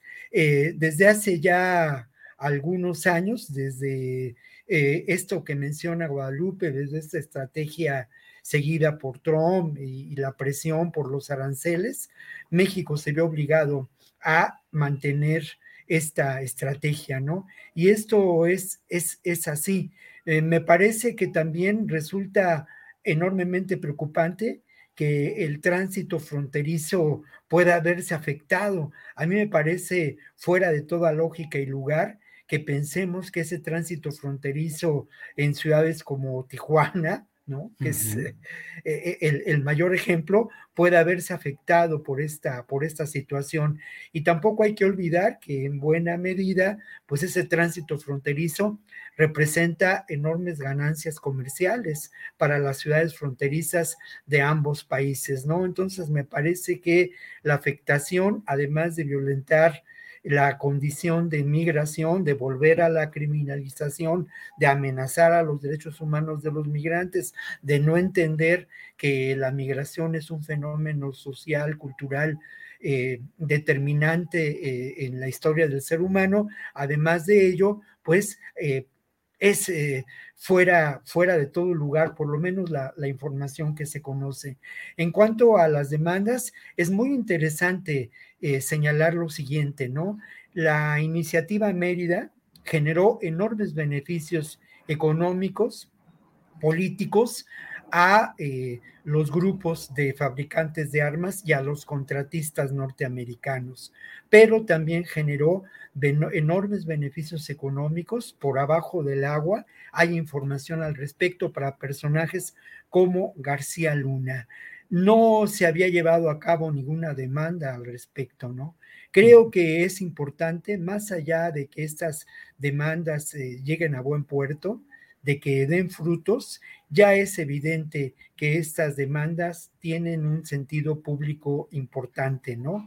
Que en Estados Unidos, no sé si en los medios eh, eh, hegemónicos también allá, pero en, distintas organizaciones estas demandas han sido tomadas en cuenta y se ha acompañado desde distintas organizaciones.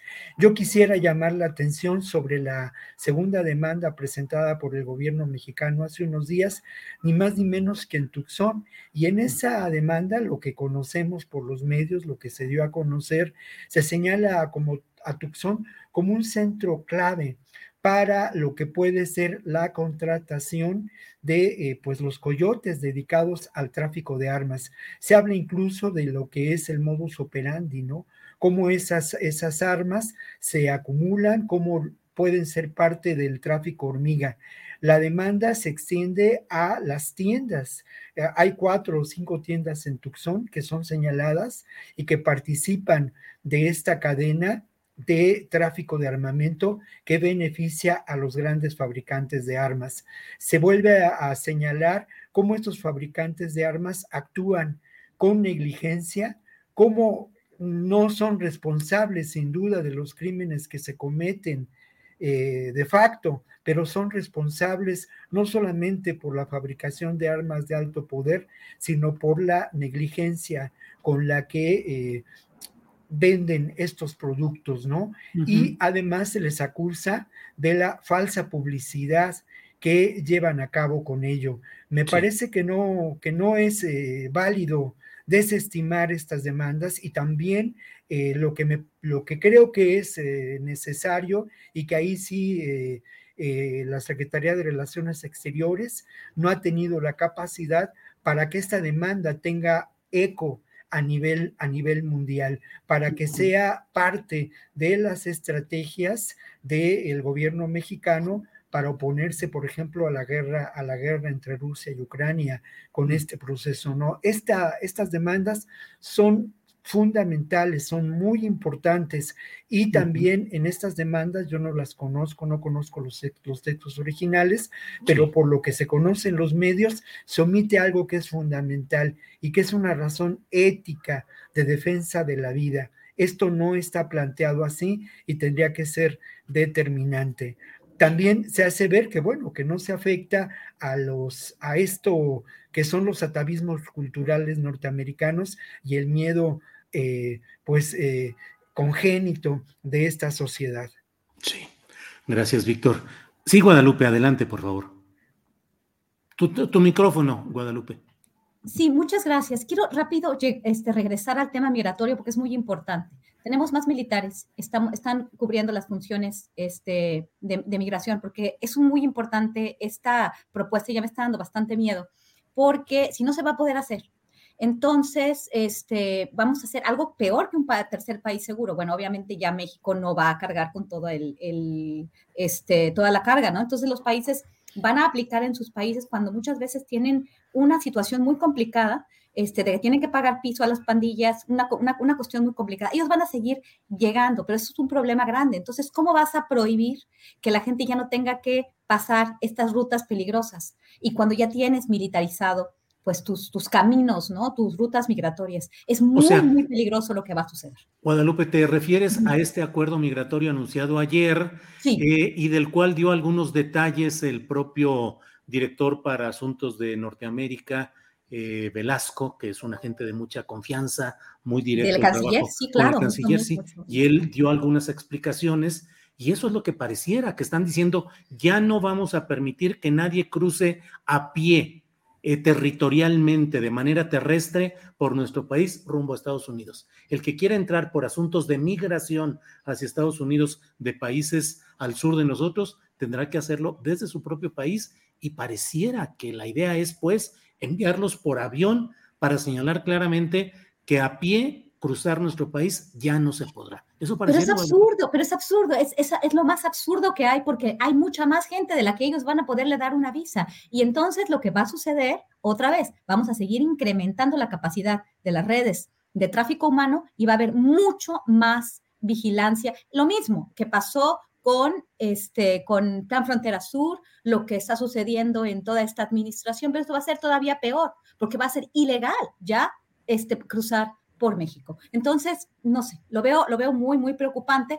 pero también por el otro lado, es tiempo electoral y a, Joe Biden, a la administración de Joe Biden, le conviene decir que están haciendo algo con sus amigos mexicanos. Sí. Guadalupe, eh, hay una pregunta por aquí de Maritza Aguado Sierra en el chat. Dice, pregunta para Guadalupe, ¿hasta dónde la transparencia podría poner en jaque la seguridad de la nación? ¿Un gobierno puede realmente operar en total transparencia?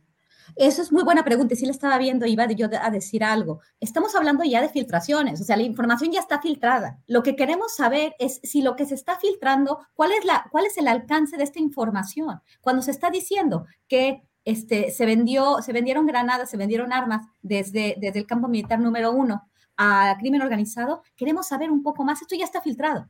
Obviamente, cuando estamos hablando de seguridad nacional, y es también aquí donde no es tan sencillo decir, me están espiando, o sea, toda esta gente de la derecha, la verdad, también se, pasan, es, me están espiando, o sea, espionaje. También es importante, todos los gobiernos, todos los gobiernos tienen un, una, una, este, una labor de inteligencia de inteligencia o espionaje. La otra vez estábamos diciendo esto, ¿no? Cuando mi mamá me espía, bueno, bueno cuando mi mamá este, está viendo qué estoy haciendo, me está haciendo inteligencia, pero cuando mi novio me está este, viendo lo que estoy haciendo e investigando, hay ese espionaje. Entonces, sí, definitivamente, los gobiernos este, hacen inteligencia, sí este, espían a los movimientos sociales porque hay toda una lógica de contrainsurgencia y esto lo hacen todos los países. Si no, pues ni tenemos Estado, ni tenemos gobierno, ni mucho menos somos un país completamente anárquico, ¿no? O sea, eso es una cuestión complicada cuando dicen, bueno, espió al, al, Ejército Zapatista de Liberación Nacional.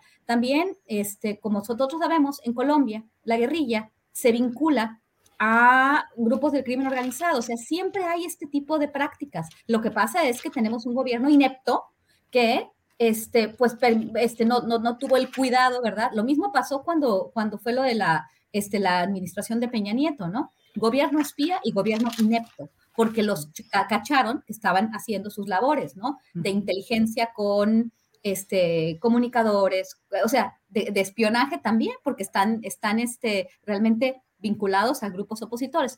No estoy con eso justificando, pero sí hay, hay, hay cuestiones e información muy delicada. En realidad no tendría que abrirnos lo que está haciendo la Sedena. No, no, no. Estoy hablando simplemente de la filtración para que nosotros conozcamos un poco más sobre estas filtraciones cuando se dice, por ejemplo, que el cartel del Golfo se infiltró en los GOPES y en la Guardia Nacional en el estado de Tamaulipas. ¿Esto fue oh. una información que se dio o realmente ya sabemos que están, que están involucrados en las actividades de la Guardia Nacional en Tamaulipas? Eso es a lo que me refiero con la transparencia. Guadalupe, aprovecho pues en este turno tuyo para preguntarte acerca de mm, qué tanto ha quedado vulnerada la seguridad del Estado mexicano en este terreno de las filtraciones sobre la Sedena, porque estamos muy metidos en el escándalo de los detalles, que si pasó esto, que sí, y todo puede ser suficientemente explicable en términos periodísticos del interés, pues de extraer algunos detallitos y decir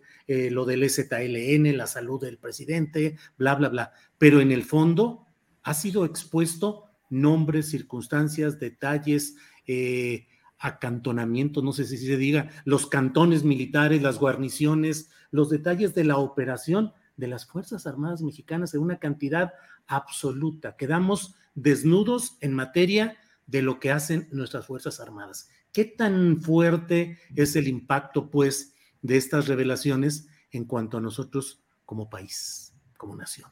Es una muy buena pregunta. No tengo la respuesta a esa pregunta. ¿Por qué? Porque no he revisado eh, la cantidad tan impresionante de información que fue hackeada. Esto es algo que tenemos que considerar y que sí es un riesgo muy grande a la seguridad nacional porque estamos hablando de información que proviene de la Secretaría de la Defensa Nacional, más allá de los chismes, más allá de los detallitos y de las historias que se están escribiendo. Cada vez salen y salen y salen más noticias que empiezan a preocupar y no entiendo y no sé cuál es la magnitud este, del daño que se haya causado a la seguridad nacional en el país. El presidente lo desestimó, el presidente dijo que pues le habían, este, que lo peor era que sabían lo que ya, este, lo que tenía él en, en, términos de salud, o sea, realmente lo desestimó, lo dejó como si fuera un chisme, pero bueno, cada vez va saliendo más y más y más información y por eso mismo creo que es muy importante esta transparencia. No sé, no podría yo contestar Estamos hablando de archivos de la Secretaría de la Defensa Nacional, pero no tengo la información toda en mis manos, no, la, no tengo la capacidad ni siquiera de poder procesarla. ustedes tienen la capacidad, es demasiada información. Algunas cosas tendrán este, un impacto muy importante en, temas de seguridad nacional este, y pondrían en jaque a la misma Secretaría de la Defensa, pero otras no, no lo sé. Es muy importante que nos digan claramente qué es lo que está sucediendo, ¿no? Y tal vez no lo quieran decir, porque también con la pregunta, ¿y qué pasa si decimos que estamos desnudos? Pero si estamos desnudos, creo que necesitaríamos saber para ver qué es lo que vamos a hacer o solamente lo van a hacer ellos. No, no, no, esto es un tema delicadísimo y más delicado aún por lo que ya hemos visto. Ya esto se extendió, eh, las Fuerzas Armadas están tomando el papel en muchísimas cosas, están relacionándose, están teniendo el control de los puertos, de las aduanas, de la migración, de obviamente la seguridad pública, hasta, hasta están operando o van a operar líneas aéreas. Y que, o sea, y está tan, tan delicado esto, por eso yo siempre he dicho, hay que tener pesos y contrapesos, policías para lo que se debe y no solamente pensar en el narco. Eso es una cuestión muy, muy, muy compleja que debemos de pensar más, debemos de, debemos de actuar con muchísima responsabilidad y el gobierno, en lugar de andar haciendo chistes y decir que la angina de pecho y que no, y que no hay nada, no hay nada más que eso, ¿no? O sea, realmente sí me preocupa lo que pueda haber, pero no lo sé, no sé cuál es la magnitud. Bien, Guadalupe. Eh, Víctor Ronquillo, Mm, a la hora de aprobar la continuidad de las Fuerzas Armadas en la Guardia Nacional conforme a este artículo transitorio quinto, eh, se dijo pues que ahora para conseguir el voto de los priistas y de otros eh, eh, partidos incluso, se dijo que se estaban estableciendo controles civiles y que el propio Congreso le iba a demandar a las Fuerzas Armadas que dieran la información oportuna, suficiente. Es decir, el Congreso iba a tener la capacidad ahora de sentar a los militares para decirles a ver qué está pasando aquí, bla, bla, bla.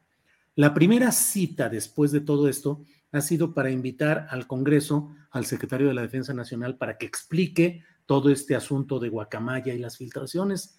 Y bueno, según la información que se ha dado, el secretario dijo, vengan al campo militar, vengan a mis oficinas aquí nos vemos tal día a tales horas. ¿Qué opinas de esa manera de, precisar las cosas? A veces, como luego dicen, la forma es fondo. ¿Quién recibe? Es decir, el Congreso porque está citando al funcionario público o el funcionario público cita a los congresistas a sus lares, a sus oficinas. Víctor. Antes de, de, responder a esta pregunta, Julio, me parece muy importante entender la dimensión del, hackeo de este grupo Guacamaya, que además ideológicamente podríamos hablar de que su ideología, de acuerdo a, una entrevista publicada en un portal que se llama La Lista, atribuida a ellos, ¿no? Las sus declaraciones, pues ideología podría considerarse una ideología a la altura de los tiempos, ¿no? Una ideología que raya en el anarquismo, que tiene elementos del neozapatismo, pero que de verdad en el fondo a mí me da mucha desconfianza. Eh, la dimensión puede ser muy grave, Julio, porque no hay que olvidar que las Fuerzas Armadas son las encargadas de eh, preservar la seguridad de puntos estratégicos, de instalaciones estratégicas en muchos ámbitos en este país y que esta información al ser hackeada pues puede poner en riesgo a estos puntos estratégicos. Hablamos de plantas eléctricas, de refinerías, hablamos incluso de espacios políticos, como puede ser espacios físicos políticos, ¿no? Como puede ser el Senado, la Cámara de Diputados, en fin, esa, esa dimensión tiene que ser valorada y me parece que ojalá y esa reunión que se llevará a cabo próximamente, ¿no? Creo que el 18 de octubre, pues eh, los diputados eh, que asistirán y el propio Luis Crescencio, eh, secretario de la Defensa, y su equipo, hablaran de ello, ¿no? Hablaran de la dimensión real de ese hackeo, de los peligros que implica ese hackeo, más allá de lo que podíamos considerar pues el chisme, la efeméride, la estrategia política y mediática de dar a conocerlo, ¿no? Eh, es también, quiero también mencionar, y, algunos de los elementos que me hacen desconfiar enormemente de este grupo Guacamaya, es que al final de cuentas los canales de difusión para el hackeo que realizaron pues corresponden a quien sin duda no representa de ninguna manera un pensamiento progresista, un pensamiento y una acción periodística crítica, sino grupos como lo puede ser el Reforma, el Financiero, el Universal, que lamentablemente pues corresponden a lo que se considera los medios hegemónicos y que son el establishment de los medios en este país.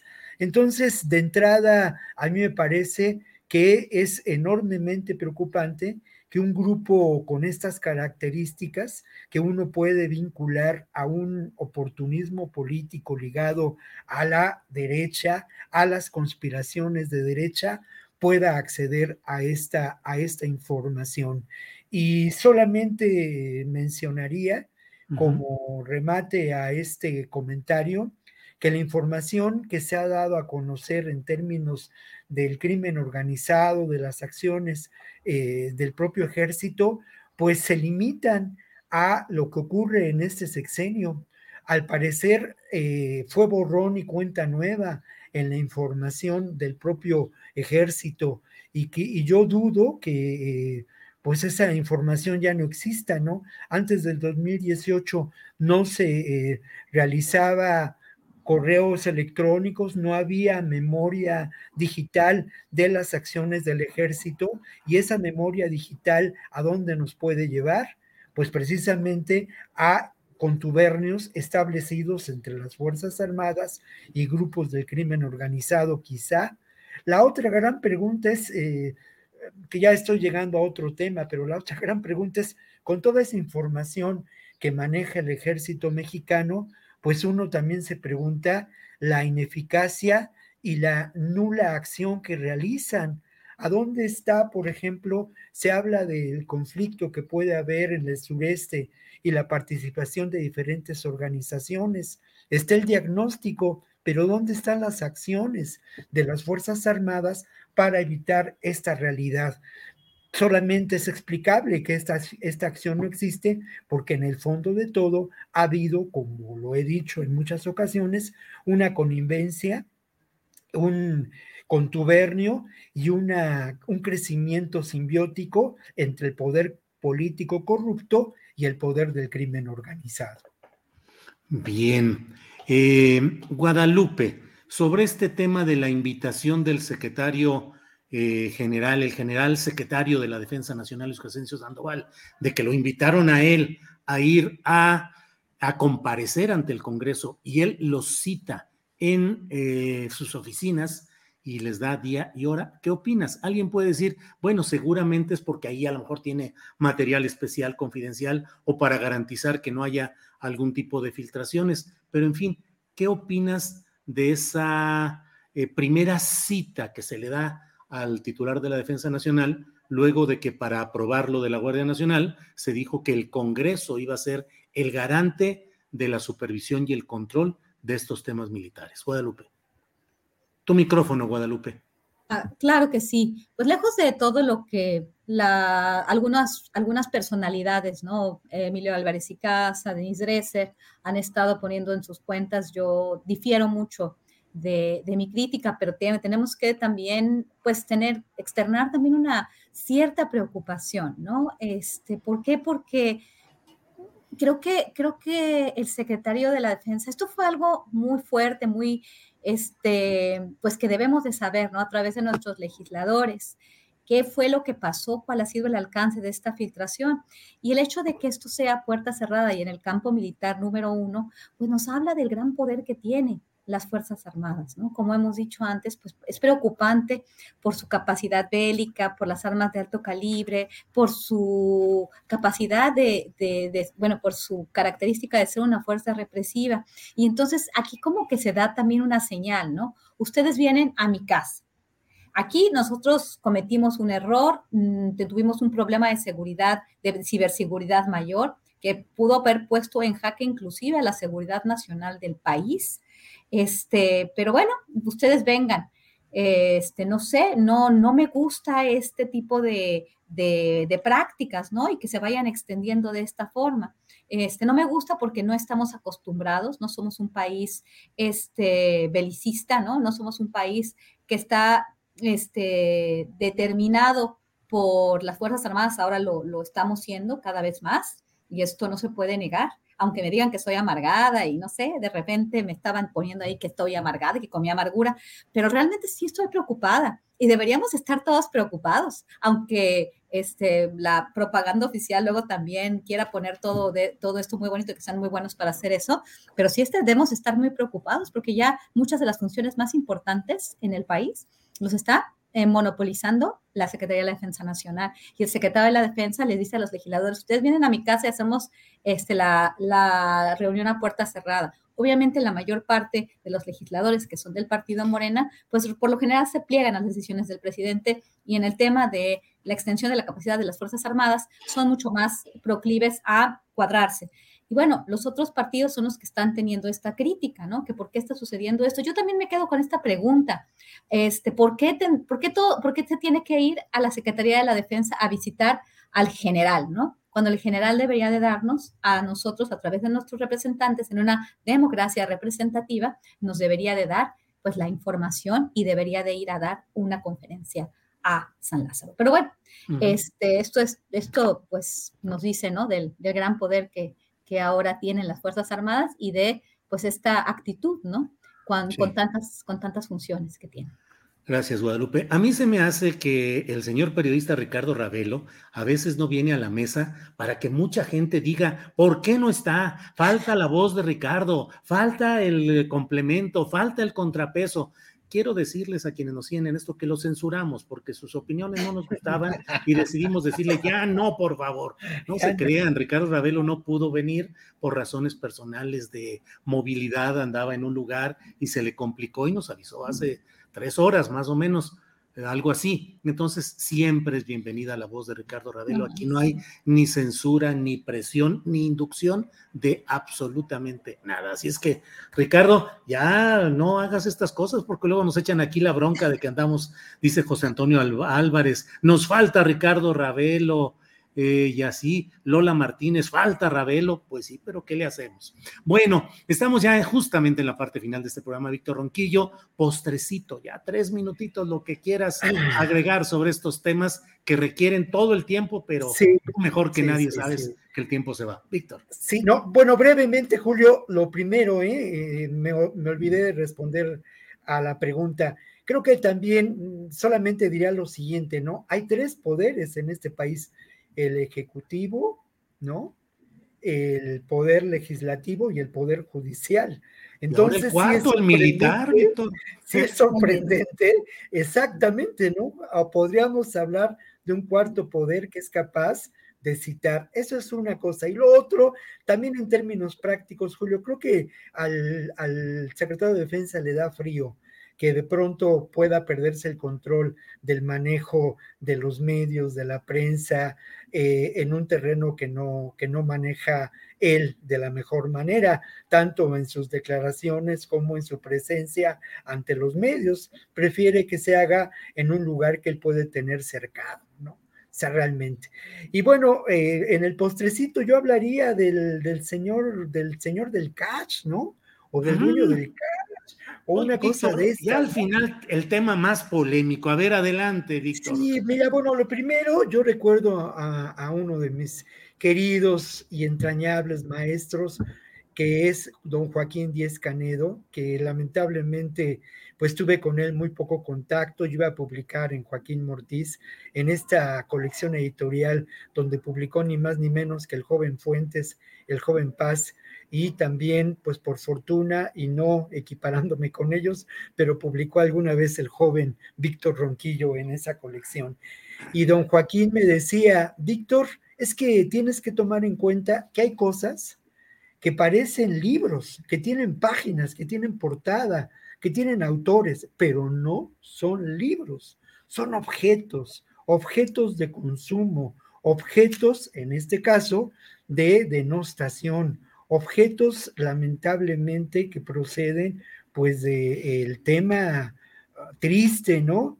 De eh, el rencor, un rencor acumulado a lo largo de los años y de una perspectiva que lejos de ser periodística, es una visión del mundo, lamentablemente, desde eh, cuatro paredes y una ventana, desde el hogar familiar y el resentimiento, muy, muy triste, ¿no? Lo que, lo que puede ocurrir. Muy triste que se le dé espacio, se le dé voz a estas expresiones que no dejan ver, sino solamente ahí sí, un dejo de dolor, de amargura. Y digo todo esto porque al final de cuentas se publica como un libro, el fenómeno editorial es muy interesante como tal, yo busqué el libro en el Samors, el libro estaba agotado, pero no hizo falta. Circula ya profusamente en redes, en redes sociales. Lo leí con, pues, con el detenimiento que me permití para leerlo en dos días, eh, tres, para llegar a esta, a esta cita y hablar de ello. Y bueno, lo que encontré, pues fueron eso, ¿no? Puras, eh, eh, pues el dicho, sin los hechos, sin el fundamento, sin la información, nada más que eh, una elaboración y una redacción a la que valdría la pena también una, hacer una revisión de su carácter eh, sintáctico. Y luego encontré algo que lamentablemente me llevó a comprobar cómo Maribel Hernández eh, ha dejado de ser desde hace mucho una gente confiable y, respetable, ¿no? Una colega que en algún momento dado publicó cosas de, interés y de valía, ahora se hace parte de, este, de la publicación de este objeto por parte de una editorial que seguramente obtendrá un gran éxito comercial. Y lo último, ¿en qué escenario se publica? Pues en el escenario de papagayo, en el escenario de las acusaciones en contra del gobierno actual para vincularlo con el narcotráfico y golpeando de manera central un tema ligado a la honestidad. La gran pregunta que se hace desde el principio y con la que inició Denise Dresser la entrevista que se publicó en Reformes, ¿de dónde venían los recursos con los que pudo sobrevivir López Obrador y mantener viva su perenne campaña, que sigue ahora? ¿eh? Además, es, es lo mismo, sigue dejando por todo el país el López Obrador, bueno, pues habría que preguntarse ello. Yo quiero creer, y a lo mejor soy muy ingenuo, que tuvo que ver con este proceso de honestidad valiente, con la aportación de muchas personas que simpatizan y simpatizaron desde entonces con ese movimiento y que al final de cuentas... Eh, si no fuera así, habría pruebas. Además, es también evidente el, el, golpe que se le busca dar a Marcelo Ebrard en algunas de las páginas del libro y a, y Sheinbaum también, en fin, es, es, francamente, como lo decía mi maestro don eh, Joaquín Díez Canedo, algo que nos venden como un libro, pero es un objeto que uno no sabe bien a bien de qué se trata, ¿no? Bien, Víctor. Anabel Hernández, porque aquí nos dicen que dijiste Maribel, pero te referías a... Ah, perdón, Anabel, perdón, el Alzheimer prematuro. Sí, Víctor, gracias. Guadalupe, postrecito, si quieres, sobre el famoso cash o lo que tú desees, eh, postrecito. Este sí, quisiera nada más decir que, bueno, este librito, ya hemos hablado mucho de eso el día de ayer, este también, esta creación de Unidos Unidas, esta nueva alianza opositora, más bien un rebranding de la fallida alianza opositora, este, encabezada por el junior, no empresario, junior, hijo de un empresario, Claudia X González. Verdaderamente dan pena, dan pena. Es realmente triste el espectáculo, la falta de proyecto. Ya se lo dijo a Juan Becerra, Emilio Álvarez y en una entrevista muy interesante que le hizo el día de ayer. Este, le entrevistó y le dice, pues casi, casi, no tenemos proyecto. Fue, fue tremendo, ¿eh? Porque yo lo vi y dije, este señor, qué, qué vergüenza. Es, es, es, como un duendecillo, loco, es un duendecillo amargoso aunque aquí me critican de amargada, pero bueno, el, duendecillo amargoso que supuestamente el candidato independiente, pero es dependiente del, cash, no, no del cash, sino de, las, de los favores, ¿no? De, ciertos grupos. Ahí está como el vocero principal de, Unidos Unidas por las instituciones, la democracia, el Estado de Derecho, estas frasecitas que ni ellos se las creen, ¿no? Porque fueron parte, ni, ni el propio Álvarez Casa, porque si tengo bien entendido, fue, este, también fue este, investigado, ¿no? Por, por, parece ser malos manejos en, este, en, su, en su labor como ONG o derecho humanero, este, tremendo, ¿eh? tremendo, estas vocecillas de, de las opositoras, tanto en, en la Cámara, en el Congreso, como el Congreso de la Unión, como en la sociedad civil, es, es tremendo, tremendo las, este, las participaciones de,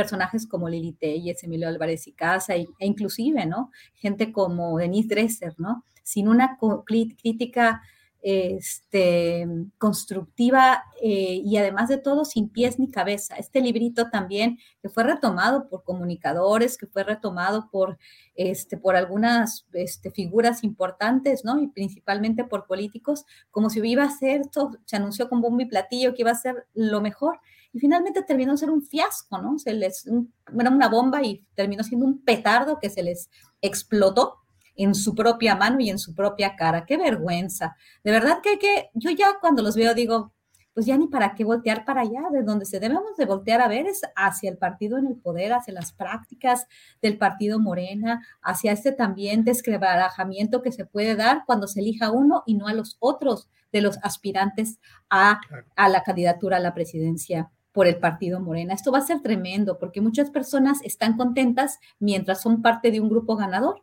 pero cuando ellos no ganen, uy, ahí es donde viene, viene el problema, ¿no? No creo que venga por Carlitos Loret, ni por Denise Dresser, ni por esta gente muy, muy baja y además tonta, ¿no? Porque ni siquiera estas bombas que resultan ser pertardos y les explotan en la cara, su utilización muy pueril de muchas de estas cuestiones, ¿no? Que los niños, o sea, realmente este, todo lo de pío y muchas cosas que solamente siguen repitiendo, ¿no? Y siguen repitiendo, lo repiten para un grupo y no dan una.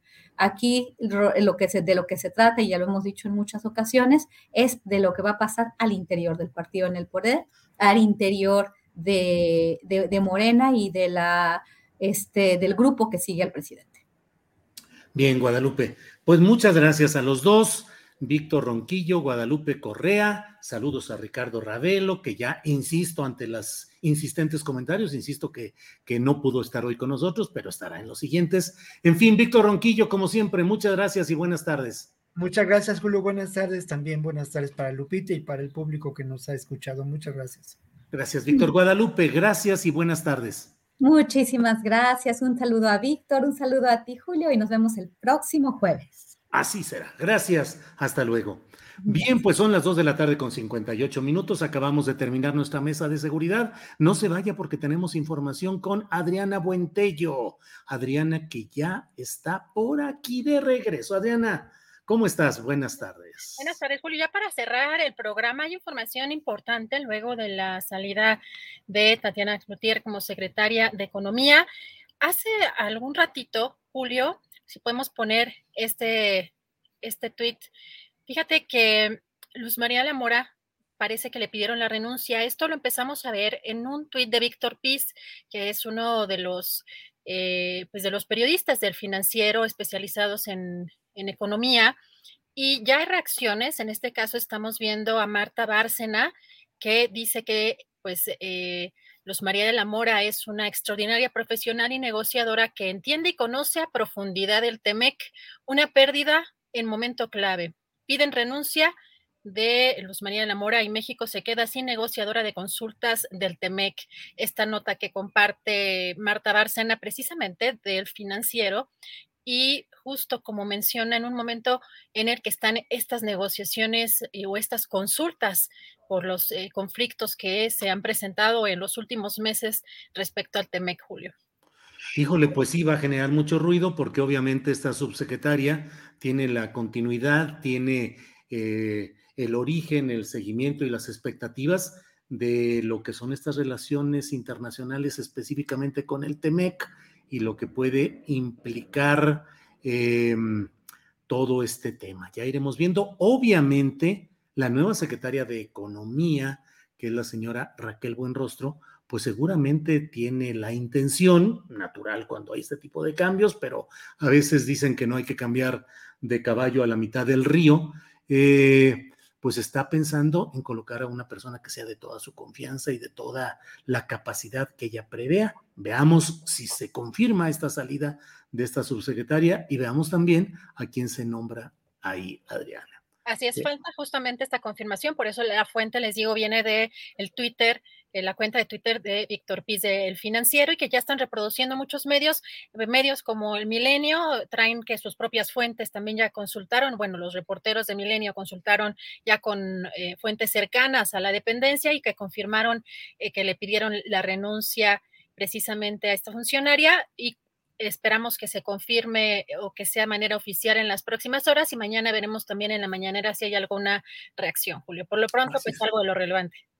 Bien, Adriana, y fíjate que eh, ya se había dicho, ya lo había perfilado el propio secretario de Gobernación. Hoy escribí la columna astillero publicada en la jornada y dije que eh, Adán Augusto ya le encontró el modito, el modito para estar eh, compitiendo no con la popularidad y los actos masivos que se están organizando alrededor de Claudia Sheinbaum, no con el foro internacional importante que constantemente tiene el canciller de manera natural, pero que lo muestra pues en los altos niveles de la política mundial. Eh, digo, a lo mejor exagero, no es que esté en los altos niveles, pero acude a algún tipo de actos en los que México tiene interés y eso le da una preponderancia como en eficacia, como el ejecutor de las instrucciones de política internacional que le da el presidente de la República. Pero Adán Augusto ya le encontró el modito de mostrarse eficaz ante la clase política y de hacer sus propias giras. Ya ha anunciado que va a hacer una gira por los 32 estados para hablar con la gente, para la votación que se viene en los congresos, para aprobar este tema de la continuidad de las Fuerzas Armadas en la Guardia Nacional.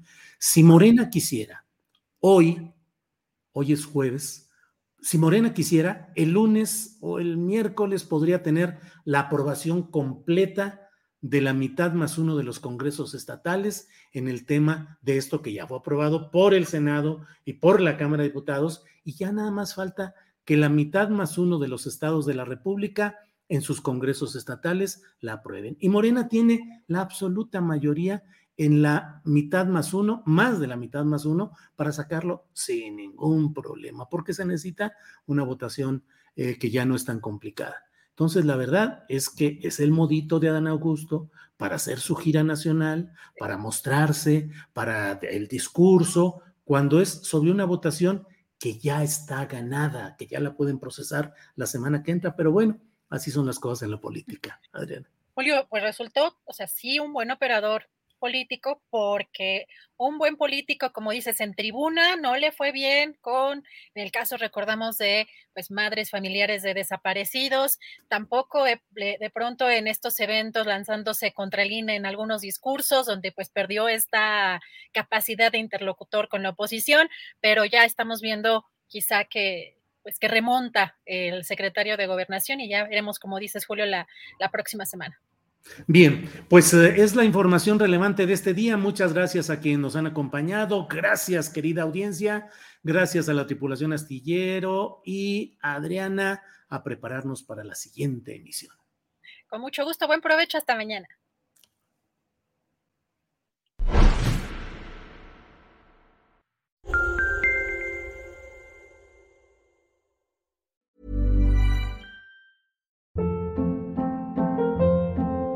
Hold up. What was that? Boring. No flavor. That was as bad as those leftovers you ate all week. Kiki Palmer here, and it's time to say hello to something fresh and guilt-free. Hello Fresh. Jazz up dinner with pecan-crusted chicken or garlic butter shrimp scampi. Now that's music to my mouth. Hello Fresh. Let's get this dinner party started. Discover all the delicious possibilities at hellofresh.com. Hola, buenos días, mi pana. Buenos días, bienvenido a Sherwin Williams. ¡Ey! ¿Qué onda, compadre? ¿Qué onda? Ya tengo lista la pintura que ordenaste en el ProPlus app. Con más de 6.000 representantes en nuestras tiendas listos para atenderte en tu idioma y beneficios para contratistas que encontrarás en aliadopro.com. En Sherwin Williams somos el aliado del PRO.